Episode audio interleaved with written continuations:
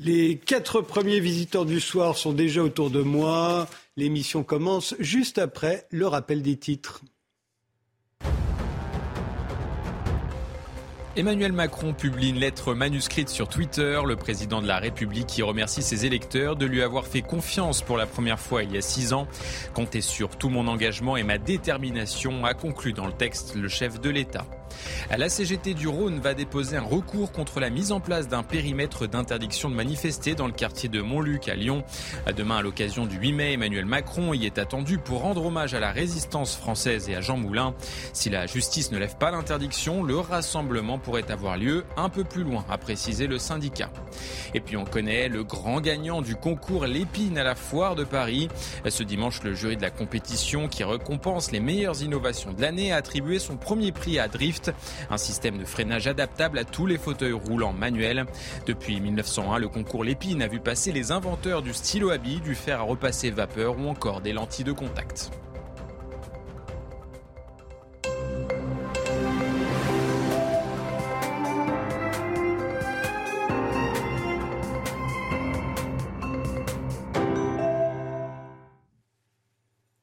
Bonsoir, bienvenue sur le plateau des visiteurs du soir. C'est la fin de la semaine, il est 22h. On peut se dire des choses qu'on n'entend pas ailleurs. Laetitia Strauch-Bonnard est avec nous ce soir. Vous êtes l'auteur de Vous avez dit conservateur et de De la France, ce pays, ce pays que l'on croyait connaître. On parlera tout à l'heure avec vous d'Emmanuel Macron. Selon un sondage paru dans l'opinion, 44% des Français ne le trouvent pas assez libéral. On va voir ce qu'en pense Henri Sterlignac, l'un des fondateurs des économistes atterrés, dont le dernier essai est consacré à la crise économique liée au Covid, et l'historien Christophe De Vogue, spécialiste des idées politiques et de la rhétorique qui les accompagne. Votre dernier livre a beau être sorti en 2017, il est toujours d'actualité. Il s'intitule Réformer, quel discours pour convaincre? Et Jean-François Colossimo, l'auteur du Sabre et le Turban, est là également. À 23h, on s'intéressera avec vous aux élections turques qui se dérouleront le 14 mai prochain. Qu'est-ce qui se joue exactement dans la réélection ou pas d'Erdogan? Il y aura également Nora Seni et Jean-François Pérouse. Mais d'abord, place aux mathématiques avec Martine Quigno-Benamo qui est en duplex avec nous. Bonsoir Martine, vous avez été longtemps professeur de maths à l'université d'Aix-Marseille et aujourd'hui vous vous adressez au plus grand nombre dans un livre intitulé Un grain de riz sur l'échiquier. On connaît la légende indienne hein, à laquelle vous faites allusion. Le roi aurait demandé à l'inventeur du jeu d'échecs ce qu'il voulait en récompense. Celui-ci aurait répondu de poser un grain de riz sur la première case, deux sur la deuxième, quatre sur la suivante et ainsi de suite, de doubler le nombre de grains de riz à chaque case. Qu'est-ce que cette histoire vous enseigne? Vous alors, elle enseigne plusieurs choses. Elle enseigne d'abord euh, un récit qui sert à faire passer une, une connaissance, à savoir le récit donc euh, qui illustre ainsi la croissance exponentielle euh, et les ordres de grandeur que l'on maîtrise très mal. donc, pour le dire rapidement, le, nombre de graineries double de case en case et dès la onzième case, on a plus de 1000 grains de riz. Et sur la dernière et 64e case, euh, il y a ou il y aurait, il est impossible évidemment de les mettre tous, mais il faudrait mettre 10 euh, milliards de milliards de grains de riz pour euh, que le roi puisse honorer la promesse qu'il avait faite à l'inventeur du jeu d'échecs, à savoir prendre ce qu'il y a, tout ce qu'il y a sur la dernière case de ce jeu d'échecs. Donc, ce que l'on voit ici par cette légende, et j'aimais bien quand j'étais professeur, euh, et je redis ici la, joie que j'ai eue à faire des mathématiques et surtout à la transmettre à de jeunes, de jeunes élèves, euh, de jeunes étudiants. Et maintenant, euh, l'enjeu, c'est de, de, transmettre avec le même enthousiasme pour des, des adultes, des citoyens. Et donc, la croissance exponentielle que l'on voit ici à l'œuvre, ou qu'on l'on imagine en tout cas, euh, eh bien, elle montre la rapidité et la, et la, la difficulté qu'on a à maîtriser euh, des ordres de, de, grandeur. Et en fait, c'est le, même calcul euh, qu'on a fait pendant le Covid quand le taux de reproduction était de 2, par exemple. Ça veut dire qu'à chaque fois, ça doublait à chaque fois ça double et donc quand le taux de reproduction, c'est-à-dire la capacité qu'a une personne éventuellement de contaminer euh, d'autres personnes, donc euh, eh bien euh, au bout de 10 contamination, on peut avoir plus de 1000 personnes contaminées. Et donc, ça, nous dit cette chose-là. Ça nous dit aussi que, eh bien, si notre croissance d'énergie euh, qui a doublé depuis les 40 dernières années continue à ce rythme-là, eh bien, euh, les choses pourront euh, aller très mal. il pourra nous arriver les mêmes mésaventures que, roi, que le roi Bektib. Les, mathématiques, c'est politique, dites-vous. Vous, voulez, vous voulez dire que ce sont des armes? Non, je veux dire que il s'agit en fait de, de partager l'idée qu'il y a qui a euh, été à l'origine de ce livre, à savoir les mathématiques sont un bien commun mal partagé. Un bien commun, donc ça veut dire déjà que c'est un bien. Et cela va peut-être contre le sens commun. Euh, c'est un bien parce qu'il permet effectivement aux citoyens, à tous les citoyens, même inutile de savoir résoudre des équations, mais euh, un citoyen mieux armé face à l'ensemble des informations chiffrées qui, qui nous tombe dessus même quand on ne l'a pas désiré, euh, cette injonction à évaluer euh, tout et n'importe quoi, eh bien, euh, un citoyen mieux armé avec des connaissances du, du, langage mathématique et surtout des mots du vocabulaire mathématique qui sont, à mon avis, absolument indispensables pour euh, comprendre euh, non seulement euh, croissance exponentielle, mais même un mot très simple, je l'explique dans le livre, comme pourcentage, par exemple. On est, voilà. On, Donc, on nous, parle tout le temps de, de moyennes, mais il faut se méfier, il faut se méfier des moyennes, dites-vous, qui ne signifient pas toujours ce que l'on croit. Ben, c'est surtout qu'il faut rentrer dans la nuance et la moyenne ne le permet pas quand euh, l'allongement de l'espérance de, vie, euh, qui d'ailleurs était vrai jusqu'aux années 2010 et qui n'est plus vrai maintenant, euh, pour des questions d'environnement, pour des questions d'alimentation, pour des questions de, santé publique, là, il, est, faux de, de, continuer à penser que l'espérance de vie augmente, mais même admettons qu'elle augmente, disons en moyenne, cela ne masque pas les écarts qu'il considérable qu'il peut y avoir entre un cadre supérieur vivant dans un environnement euh, protégé et puis euh, une personne ayant un travail pénible vivant dans un milieu très pollué pour aller jusqu'aux extrêmes. Donc la moyenne est un indicateur de tendance et elle sert à prendre des décisions comme euh, d'autres indicateurs, mais vraiment celui-là, c'est, on va dire, l'indicateur vedette. Et donc cet indicateur de moyenne, euh, il est bien insuffisant pour tenir compte de la nuance et de la complexité des choses.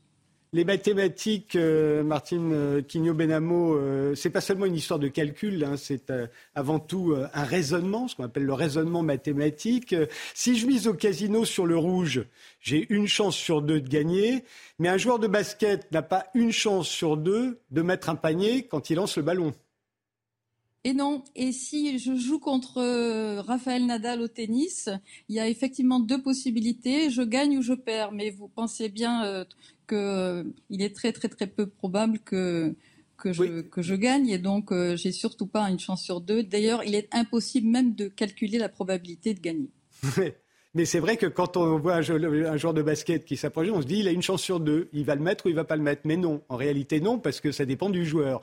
Euh, alors qu'entre le rouge et le noir, ça dépend pas du rouge ou du noir. Ce n'est qu'une question de hasard pour le rouge et le noir, oui. Alors en 2016, euh, il suffisait à, à Hillary Clinton de gagner un des quatre États clés pour être élue présidente des États-Unis. Et euh, un sur 4, on s'est dit, et c'est ce que sont dit les sondeurs, ils se sont dit, bah, elle va forcément être élue présidente des États-Unis. Euh, pourquoi est-ce qu'ils se sont trompés? Eh bien, ils se sont trompés parce qu'ils n'ont pas utilisé des qualités euh, requises pour faire des mathématiques, à savoir le discernement et la clairvoyance.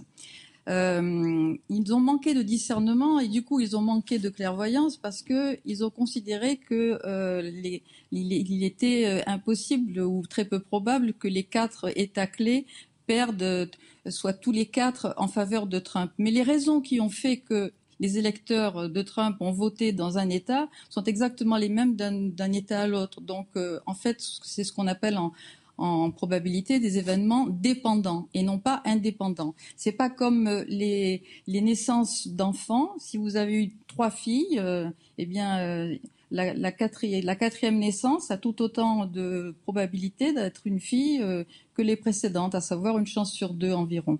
Voilà, comme si on joue tout le temps sur le rouge euh, au casino. La quatrième fois, on a autant de chances de tomber sur le rouge que sur le noir. Exactement, exactement.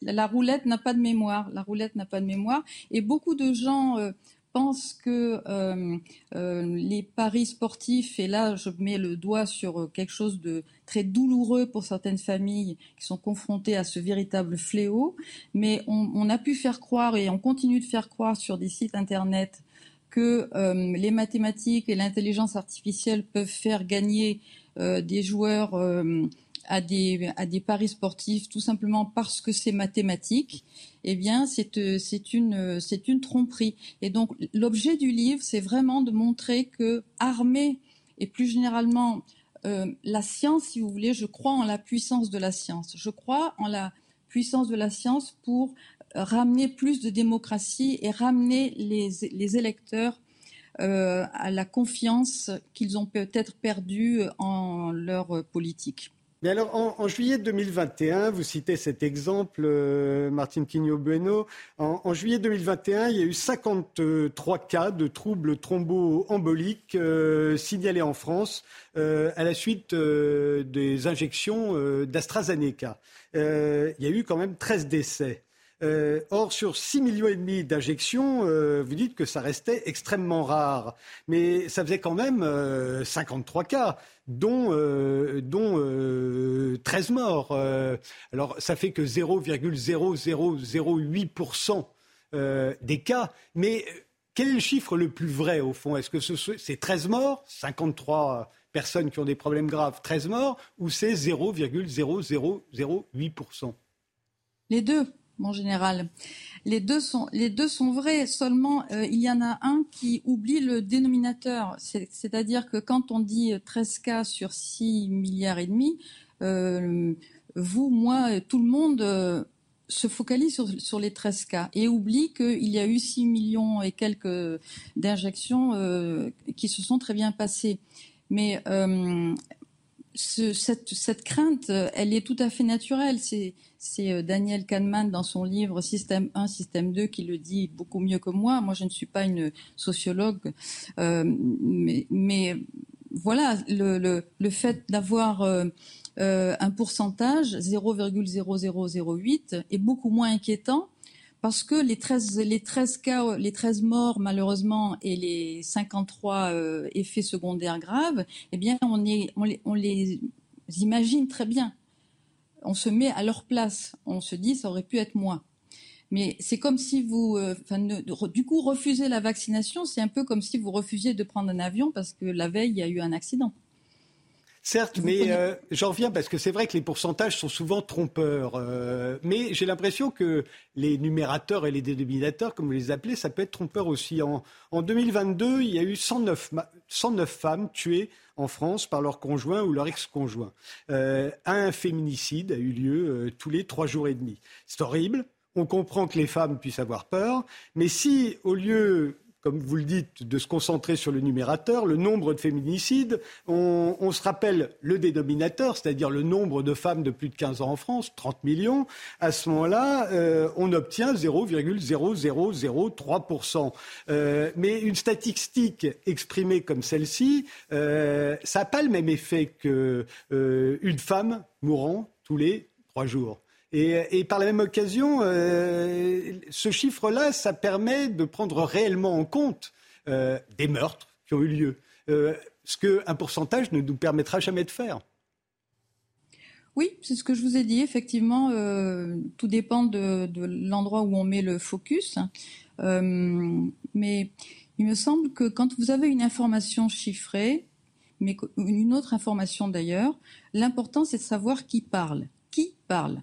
Donc, quel crédit accorder à l'information? Je ne dis pas que les chiffres sont faux, je ne dis pas non plus qu'ils mentent, parce que si on commence à aller dans cette voie-là, les chiffres mentent, euh, euh, tout le monde est pourri, etc., cela conduit à un populisme et, donc euh, c'est délétère hein, de penser cela.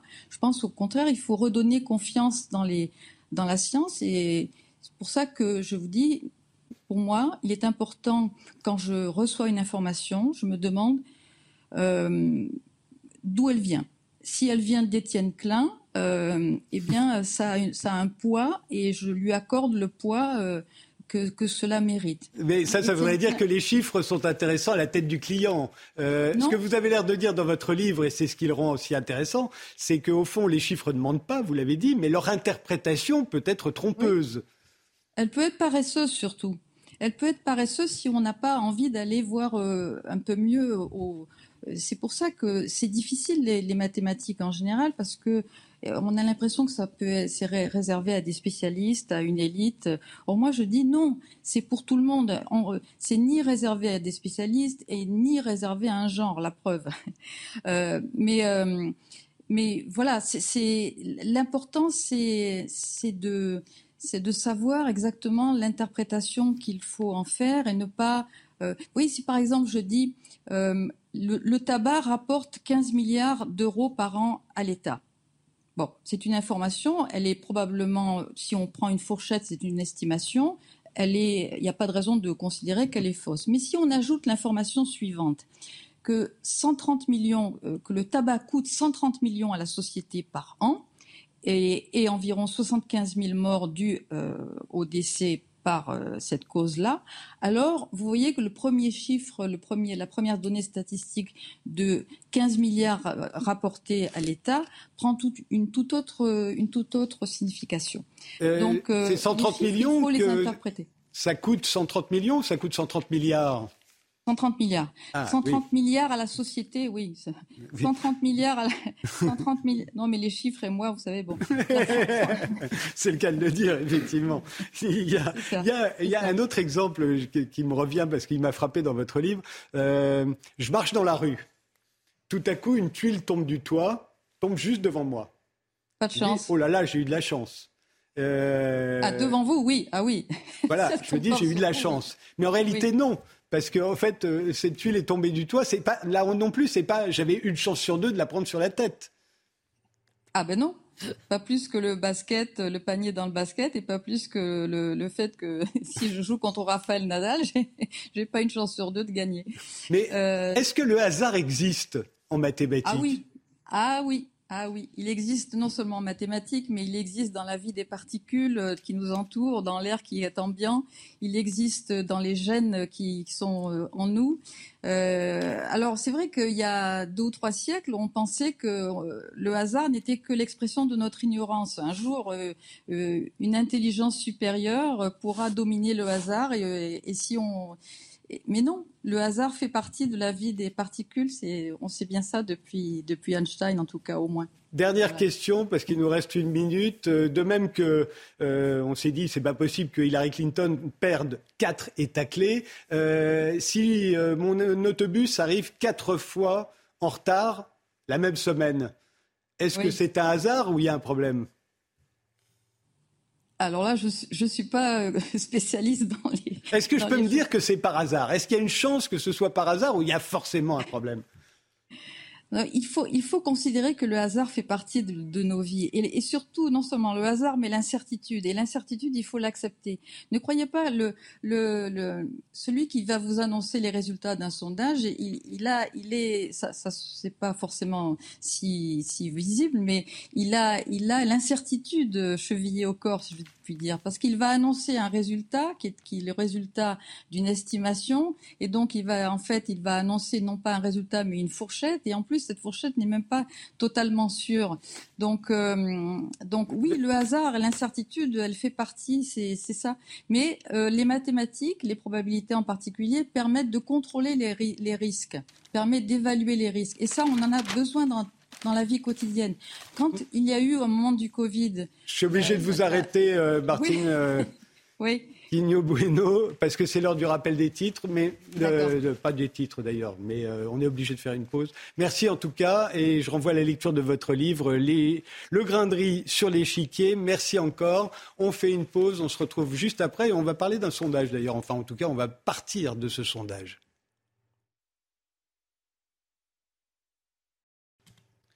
Les visiteurs du soir, c'est de 22h à minuit. Le quotidien L'Opinion a publié cette semaine la sixième édition de son sondage annuel sur les Français et le libéralisme. Et il en ressort que 64% de nos concitoyens considèrent que les libertés individuelles se sont affaiblies au cours des dernières années. Plus étonnant, 44% trouvent qu'Emmanuel Macron n'est pas assez libéral sur le plan économique. Il n'était qu'un tiers auparavant et seulement 29% le jugent trop libéral. Alors notre président est libéral ou pas, trop ou pas assez? Vous avez tous une idée sur le sujet. Hein, Laetitia Strauch-Bonnard, Henri Sterdignac, euh, Christophe Devogue, euh, Éric Baird aussi qui nous a rejoint euh, par Skype. Bonsoir Éric Vous enseignez l'économie à l'Université de Bordeaux. Vous êtes l'auteur de L'intégrisme économique et dans une, tribune dans le monde, vous êtes élevé contre la politique budgétaire du gouvernement. Vous me direz tout à l'heure pourquoi.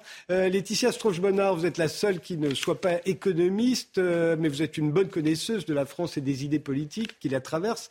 À vous l'honneur, trop libéral, euh, Emmanuel Macron, ou pas assez? Alors tout dépend ce qu'on entend par libéral. après, euh, je pense qu'Emmanuel Macron n'est pas un libéral authentique. C'est-à-dire que si on définit le libéralisme comme un attachement euh, aux libertés individuelles, euh, à la fois dans le domaine politique, social et en économie, Emmanuel Macron n'en a pas fait son programme, surtout il y a un an. Mais même en 2017, il y avait des éléments de libéralisme dans son programme, mais il y avait aussi des éléments tout à fait fidèles à la tradition française, euh, disons, d'un État présent. Euh, d'un État fort, à la fois dans le domaine régalien, dans, le, domaine économique, mais, c'est là que ça, se complique, euh, il est beaucoup plus libéral que d'autres. C'est-à-dire que tout est relatif, en fait. Et quand on pour un Français, il est libéral. Alors déjà, pour certains Français, il faut le reconnaître, il est trop libéral, il est très libéral, mais surtout si on le compare au reste du spectre politique, on se rend compte que si on le compare à la droite, si on compare au Rassemblement national, euh, le Rassemblement national aujourd'hui est plutôt dirigiste. Donc il est plus libéral que ce qui est à droite. Les républicains, alors ce qu'il en reste, ne savent plus très bien où ils en sont. avant, ils étaient libéraux, mais certains sont plus dirigistes. Et si vous allez du côté gauche, pareil, vous euh, n'avez pas de libéralisme euh, économique et, au contraire, au sein de la France insoumise, vous avez plutôt une très forte opposition au libéralisme économique. Donc, dans ce contexte, il est, il est plus libéral. Mais euh, si vous demandez aux, libéraux convaincus, euh, non, il est, il, euh, il, est peu convaincant en fait sur ce point. Henri Sterdignac, non pas que vous soyez un libéral convaincu, mais il est assez ou trop libéral, Emmanuel Macron? Je ne pense pas que le concept de libéral s'applique dans le cas présent. Emmanuel Macron est le représentant de l'oligarchie financière. Hein, représente ce qu'on appelle maintenant le néolibéralisme, c'est-à-dire l'idée que, grosso modo, il faut mettre l'État au service euh, des entreprises, que pour s'en sortir, il faut euh, que la France abandonne une grande partie de son modèle social pour baisser les dépenses publiques, baisser les dépenses sociales, pour pouvoir euh, aider plus les entreprises, pour augmenter l'attractivité du territoire. Ce n'est pas vraiment un programme libéral au sens où, effectivement, ben, il y a toujours une euh, importante intervention de l'État. Hein. On l'a vu au moment du Covid-19, l'État est intervenu massivement pour euh, aider les ménages, mais aussi les entreprises. On le voit maintenant avec le programme où on dit on va aider les entreprises à se décarboner, à, à faire de l'hydrogène vert, etc. Ce n'est pas un programme libéral. Et la question qu'on peut se poser, c'est euh, est-ce qu'en matière économique, le libéralisme a encore un sens aujourd'hui avec euh, les problèmes auxquels est confrontée euh, l'économie mondiale, en particulier les contraintes écologiques?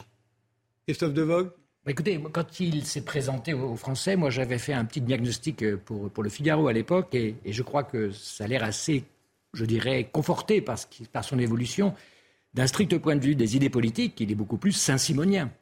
C'est un homme, d'ailleurs, on l'a entendu récemment, euh, travail, ordre et progrès. Ordre et progrès, c'est la devise du Brésil qui a été décidée, si j'ose dire, par son disciple euh, Auguste Comte. Donc, c'est un véritable saint-simonien, ce qui est l'idéologie de la technocratie française, beaucoup plus que des oligarchies financières internationales.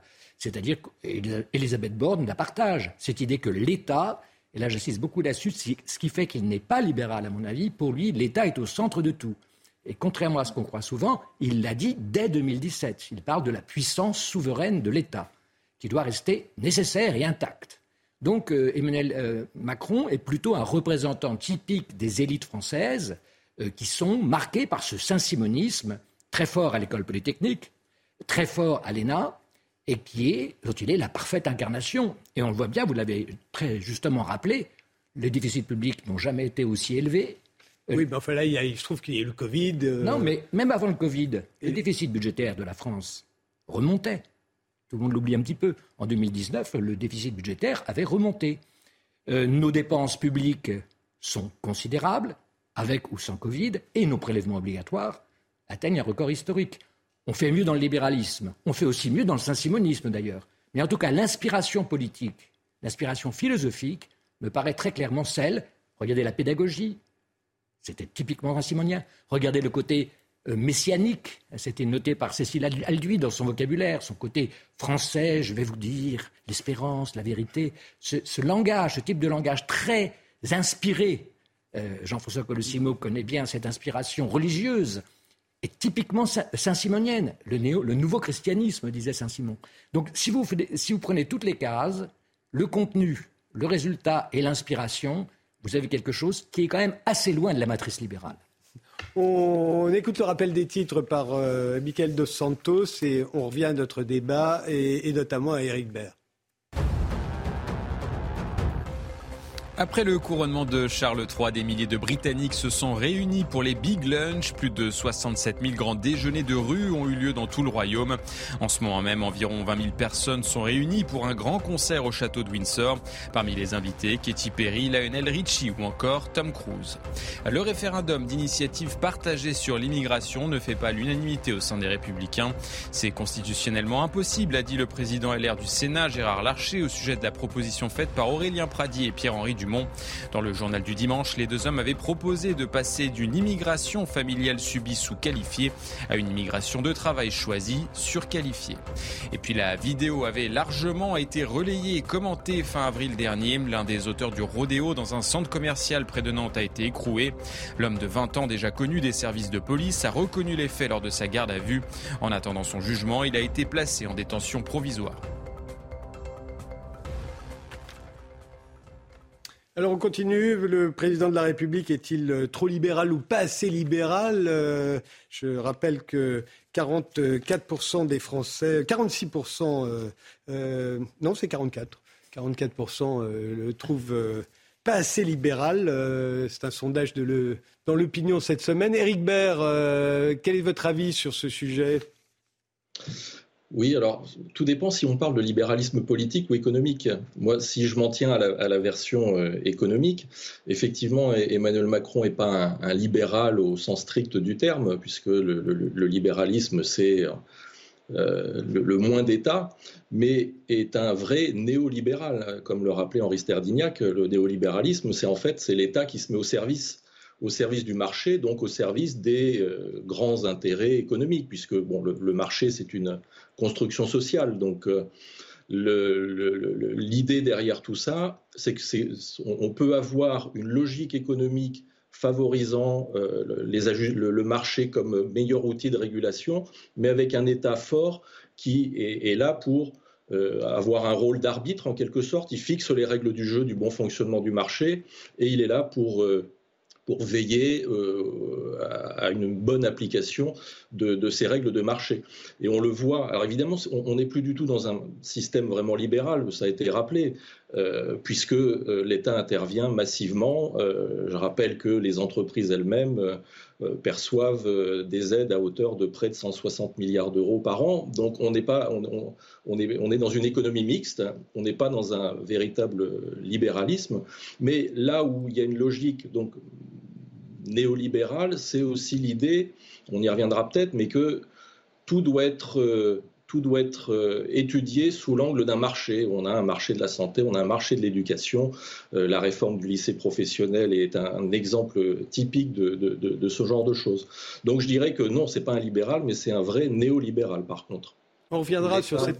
Fort peut être au service de l'application de, de, ce type de politique. On reviendra sur cette notion de néolibéralisme parce qu'elle n'est jamais très, très claire. Cela dit, vous allez me dire que la notion de libéralisme n'est pas très claire non plus. Jean-François Colosimo Oui, moi je crois qu'on on a dit l'essentiel sur le volant euh, économique. Ce n'est pas de libéralisme. C'est-à-dire, là encore une fois, les derniers plans de relance sont là pour, pour le montrer. C'est bien l'État qui est là pour réguler, je dirais, et le marché euh, et la société. Mais en revanche, il y a un autre aspect, parce qu'il y a un messianisme de la bonne société, malgré tout, une forme de positivisme, on parlait d'Auguste Comte tout à l'heure, voire un peu de messianisme saint-simonien, comme on est sûr de ses bons choix. Paradoxalement, cette légère teinture de libéralisme économique se traduit aussi par un certain autoritarisme politique. C'est ce qui est traduit dans, dans, le sondage par le résultat que je vous donnais tout à l'heure. 64% des Français considèrent que les libertés individuelles se sont affaiblies au cours des dernières années. Et c'est pas si contradictoire, en fait, puisque comme en fait on a donné un petit axe libéral à une politique qui reste une politique étatique, l'État va reprendre aussi ses billes dans l'ordre du politique. Et ça se voit, je pense, assez bien, par exemple, euh, on voit par exemple la manière dont le gouvernement s'est emparé de la lutte contre les fake news, n'est-ce pas? À un moment, ça a quasiment été une espèce de, de croisade qui justifiait la bonne société. Et c'est pour ça que tout ça me fait penser, moi, un peu tout de même plus à une ambiance un peu type restauration, un peu Louis-Philippe. Non, mais c'est pas pour me moquer. C'est pas pour me moquer, parce qu'il n'y a pas au Second Empire, mais je Second Empire, euh, Au Second Empire, à côté Napoléon III aussi. Napoléon III. Et à côté Napoléon III aussi, ça n'a pas toujours été que d'ailleurs des catastrophes pour la France, ces périodes-là. Ah, sauf l'aventurisme. Napoléon III, euh, bon, militaire, mais c'est autre chose. et donc on voit qu'on a, c'est quand même une grosse tendance, au fond, parce que je pense qu'Emmanuel Macron, par éducation et par volonté, il serait plutôt libéral. Mais il ne peut pas faire l'impasse sur le fait que le ciment français, c'est l'État. N'est-ce pas? Tout simplement. Mais là où ça peut paraître étonnant, c'est que euh, il passait pour euh, libéral libertaire, euh, Emmanuel Macron, en 2017, quand il s'est présenté à la présidentielle. C'est ce que lui reprochait quelqu'un comme Manuel Valls, par exemple. Il ne le trouvait pas assez républicain. Aujourd'hui, le fait qu'il passe pour très républicain et autoritaire peut sembler étonnant. Ça, ça vous semble pas étonnant, Laetitia Strauch-Bonnard La loi sur la laïcité, pardon ou plutôt sur la confrontation de la laïcité, c'est une loi qui peut apparaître à d'authentiques libéraux comme un tout petit peu quand même euh, liberticide, on pourrait dire quasiment à d'authentiques libéraux. je pense qu'il y a les deux. Le problème, c'est que c'est quelqu'un de, beaucoup trop fluide aussi. C'est quand même quelqu'un qui se contredit, qui change d'avis, enfin le fameux en même temps hein, dont on se gosse. Euh, et, que c'est quelqu'un de très opportuniste aussi. Il voit très bien, il change un petit peu euh, voilà, son, orientation en fonction de ce qu'il ressent, de ce qu'il perçoit. Euh, il y a quand même une chose aussi que je trouve très frappante qu'on n'a pas encore évoquée, c'est son exercice du pouvoir. C'est quelqu'un qui a une conception du pouvoir comme quelque chose de, très vertical, de très centralisé, et le pouvoir n'a jamais été aussi centralisé qu'aujourd'hui en France. Que sous Emmanuel Macron, parce que même du temps de, Charles de Gaulle, euh, il y avait quand même un Parlement plus, euh, plus important, plus vivant. Il y avait des ministres qui avaient quand même plus d'envergure, qui avaient une vraie légitimité. Là, on, on voit bien que tout euh, part de l'Élysée, tout remonte à l'Élysée. Et, et, de toute façon, je crois que tous les Français ont conscience que ça pose un vrai problème à notre vie démocratique. C'est lié aussi au fait que le mandat du président de la République est devenu le même que celui de l'Assemblée. Et que donc, il, est, devenu une sorte de super Premier ministre. aussi des mandats, bien sûr. Non, mais on, est, nous sommes tous responsables, enfin, nous sommes collectivement responsables de, cette situation. Euh, mais euh, on a aussi, enfin, comment dire, ça fait quand même des, décennies qu'on va vers un renforcement, une, une centralisation accentuée de, du pouvoir présidentiel. Et le problème, c'est que je pense que par tempérament, euh, et c'est peut-être là que je vais diverger un petit peu de ce que vous avez dit. Je pense qu'Emmanuel Macron aime bien tenir les rênes et il n'a aucune envie d'exercer le pouvoir différemment parce qu'il euh, y a quand même une marge de manœuvre dans l'interprétation de la Constitution. Il pourrait exercer son pouvoir autrement. Il pourrait, par exemple, avoir un Premier ministre, une Première ministre euh, qui a vraiment de la trempe politique. Il fait le contraire. Il, après Édouard Philippe, il s'est rendu compte qu'il valait mieux choisir des, technocrates. Parce qu'ils occupent tous les deux le même poste, au fond. Oui, si, je, peux ajouter un mot, dans, justement dans le sens de la décentralisation. C'est très important, on en parle trop peu en France. Un libéral est décentralisateur. Ça, c'est consubstantiel à toutes les écoles de libéralisme. Emmanuel Macron, comme vous le savez, est un très grand centralisateur. Il a des gros problèmes. Vous avez suivi ça avec euh, tous les élus, tous les corps intermédiaires, les, avec les syndicats en particulier. Bon, les syndicats, etc. Il, est, il a beaucoup de mal à faire confiance à la société, ce qui est quand même un marqueur fort du libéralisme. Vous faites confiance à la société, alors que le saint-simonisme va éduquer la société. Toujours pareil. Hein. On va apprendre aux gens, les experts, les sachants, c'est quand même très macronien vont dire aux gens quelle est la bonne voie, quelle est la solution au problème qui est posé. On l'a vu au moment du Covid, on le voit.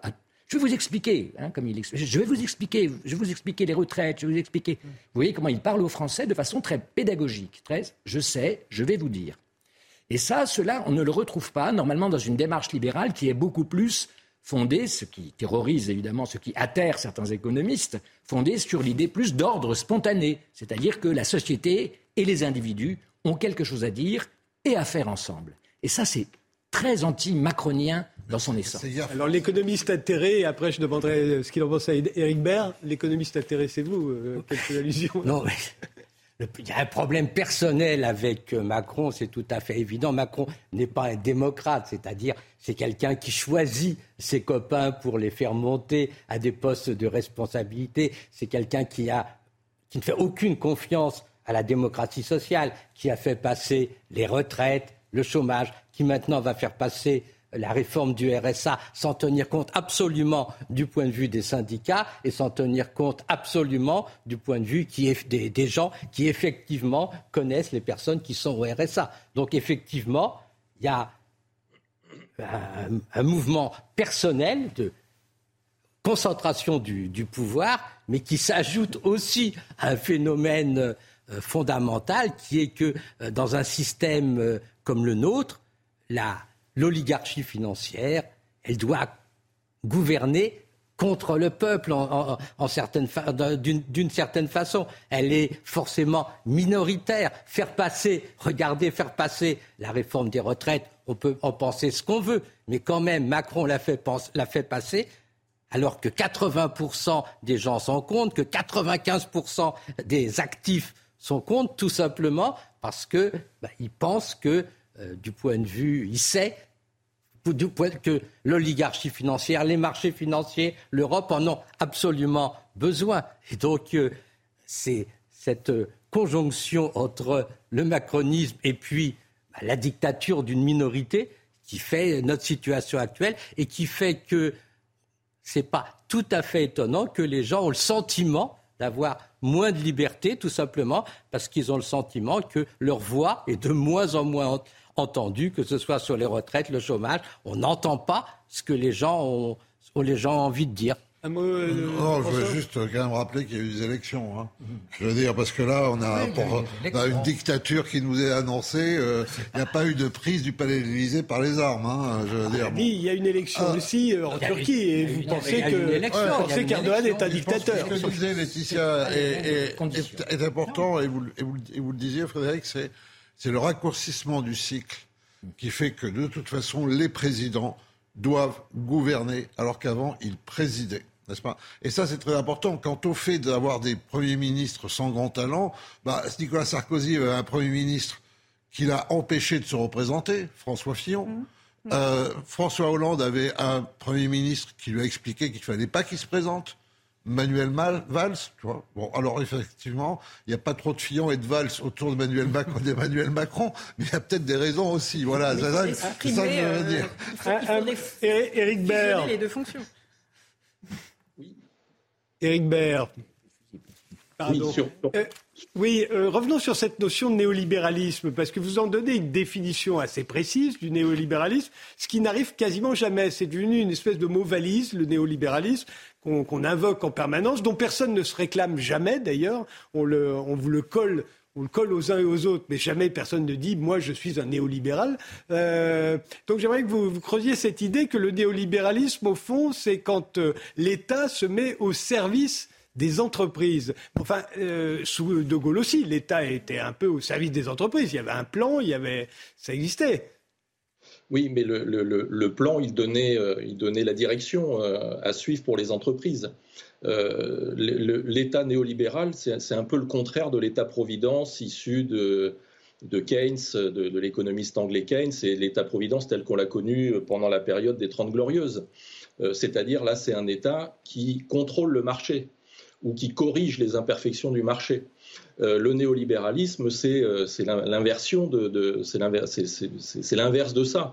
C'est au contraire le marché. Alors quand je dis le marché, ce sont les grands intérêts économiques euh, privés euh, et c'est l'État qui sert ces intérêts économiques privés. Et pour faire passer ça, eh bien, on, vante, on vante derrière le libéralisme, il y a liberté, euh, mais derrière surtout, il y a l'idée que tout repose sur la, sur la responsabilité individuelle. C'est-à-dire, c'est un peu une société où il n'y a, pas de, a pas de classe sociale. Euh, c'était d'ailleurs un peu la logique euh, macroniste, la, promesse de Macron en 2017. Hein. Euh, il allait dépasser l'ancien monde, il allait créer un nouveau monde, il allait y avoir... voilà, on allait être ni de droite ni de gauche, mais ou en même temps de droite et en même temps de gauche. Bon, l'expérience historique montre que quand on est ni de droite ni de gauche, généralement on est de droite. et ça, c'est les gens de gauche qui disent ça. Peut-être, mais ça se vérifie très souvent. Vous regarderez dans les élections, les candidats qui se présentent comme ni de droite ni de gauche, généralement, ils ne sont pas souvent à gauche. Mais bon, peu importe. Et l'idée, euh, aussi une idée centrale, c'est cette euh, responsabilité individuelle. Il n'y a pas de société, c'est un peu comme ce que disait Margaret Thatcher, il n'y a pas de société, il n'y a, que des individus. Et donc, euh, on comprend aussi la logique des politiques d'Emmanuel Macron et pourquoi elles sont impopulaires. Parce que si vous êtes au chômage, c'est de votre faute. Et donc, il faut durcir les, indemnités chômage pour vous inciter à retrouver du travail comme si vous faisiez exprès d'être au chômage. Les dépenses de santé sont réduites parce qu'il faut rationaliser les soins, il faut responsabiliser euh, les, patients, comme si les malades avaient choisi d'être malades, etc., etc. Pour trouver un emploi, il faut traverser la rue. Et on, renvoie toujours à la responsabilité individuelle. Et on fait souvent ben, de la victime le responsable de, son propre sort. Et à l'inverse, eh bien, les plus nantis, on va dire, eux, euh, ils sont là parce qu'ils le doivent à leur mérite, sachant que le mérite euh, est une notion aussi très discutable. C'est Jacques Attali, qui connaît bien Emmanuel Macron, qui disait qu'il croit à la réussite plus qu'à l'égalité, Emmanuel Macron. Euh, et qu'en fait, euh, il, faut qu'il y ait le plus possible de gens qui réussissent pour lui, pour créer des emplois et de la richesse dont profiteront le plus grand nombre possible. Mais d'abord, il faut encourager la réussite pour Emmanuel Macron. Ça a sa logique oui, et d'ailleurs, je, pense que ça, c'est quand même une caractéristique libérale. Et, j'ai une petite divergence avec ce que vient de dire M. Baird, c'est que l'éloge de la responsabilité individuelle, c'est un principe libéral. Simplement, c'est souvent très mal compris. L'idée, ça n'est pas euh, de dire aux gens débrouillez-vous tout seul, on va vous laisser tomber, euh, vous, êtes, vous êtes une île. Non. Euh, c'est de dire que quand on agit, il y a des conséquences. Et donc, on a un certain nombre de droits, mais on a aussi des devoirs. Et c'est cette interaction entre individus qui ont tous des droits et des devoirs qui fait qu'on peut vivre en société. Et alors en plus, il y a un énorme contresens qui est fait en France, mais ça, ça date euh, de Margaret Thatcher, et donc c'est là pour durer. C'est que Margaret Thatcher, quand elle disait la société n'existe pas, on, ne cite jamais ce qu'elle dit après. Elle dit euh, la société n'existe pas. Il n'y a que des individus et des familles et des gens qui sont responsables les uns vis-à-vis des autres. Et notamment, par exemple, si quelqu'un est dans le besoin, eh bien, on se doit de le secourir. Donc, ce qui est incroyable, c'est que quand on cite cette phrase de Thatcher, elle dit exactement, I never met society. voilà, elle voulait dire arrêtez d'accuser tout le temps la société quand quelque chose ne vous plaît pas. Prenez vos responsabilités. Euh, je pense que euh, tout le monde, enfin beaucoup de Français sont d'accord avec, cette idée, y compris des gens euh, modestes. Après, là où je suis d'accord avec M. Baird, c'est que euh, Emmanuel Macron a une façon de dire ces choses qui sont très, qui est très euh, blessante. C'est-à-dire traverser la rue, ou bien moi ce que j'avais trouvé horrible, c'était ce qu'il avait dit sur la gare, sur la gare du Nord ou à la gare du Nord, en disant à la gare du Nord ou à la gare, il y a des gens qui se croisent, des gens qui qui, euh, qui ne sont rien et des gens euh, qui, réussissent et des gens qui ne sont rien. Mm. Et l'essentialisation comme ça d'une condition euh, social est horrible. Donc oui, il y a une... Juste, juste pour c'est quand même terrible d'être un président de la République aujourd'hui, c'est-à-dire qu'on vous enregistre en permanence. Vous imaginez tout ce qu'on aurait entendu dans la bouche du Gérald de Gaulle si on lui avait tendu des micros en permanence avec des caméras, avec des appareils photo. Quoi. je, je, je pense qu'il aurait dit des énormités. Je suis un petit peu en désaccord avec vous parce que Emmanuel Macron parle tout le temps et veut tout le temps parler. C'est-à-dire qu'en fait, il cherche les micros. Pas, on ne lui tend pas de micro, c'est lui qui les cherche. Oui, mais il y a peut-être aussi une condamnation de notre société à ça en dehors d'Emmanuel Macron.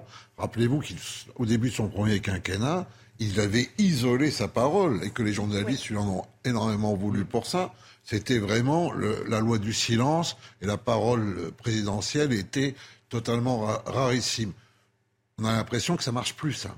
Vous voyez ce que je veux dire Parce que lui-même parce que, si lui a dû revenir là-dessus. Il semble qu'on a besoin d'un président commentateur, un président qui se déplace en permanence, qui est sur tous les fronts. Euh, il y a eu un incendie dans le Var, il faut qu'il soit là, il faut qu'il ait toujours amour, etc. et, là, et, là encore, c'est un abaissement, en fait, de la fonction. Vous voyez ce que je veux dire Vous vous rendez compte que Georges Pompidou, il prenait deux mois de vacances. Aujourd'hui, ils ont le droit à une semaine de vacances et encore, il faut qu'ils fassent semblant de travailler tout le temps. Oui, mais Emmanuel Macron, au départ, était, était, un peu prétentieux quand même. Il est arrivé en. Bon, il s'est comparé à Jupiter, plus ou moins, euh, au roi de France. Enfin, quand même, il donnait des interviews très rares où il expliquait quand même que. mais après François Hollande, ça faisait un peu de bien aussi de voir relever. Euh, c'était plutôt bien reçu, y compris la déambulation. Euh, sur la place du Louvre et la pyramide, etc. Tout ça a ah. été, au départ, tout le monde a dit, ah, enfin, on retrouve le, problème, c'est qu'il est toujours prétentieux.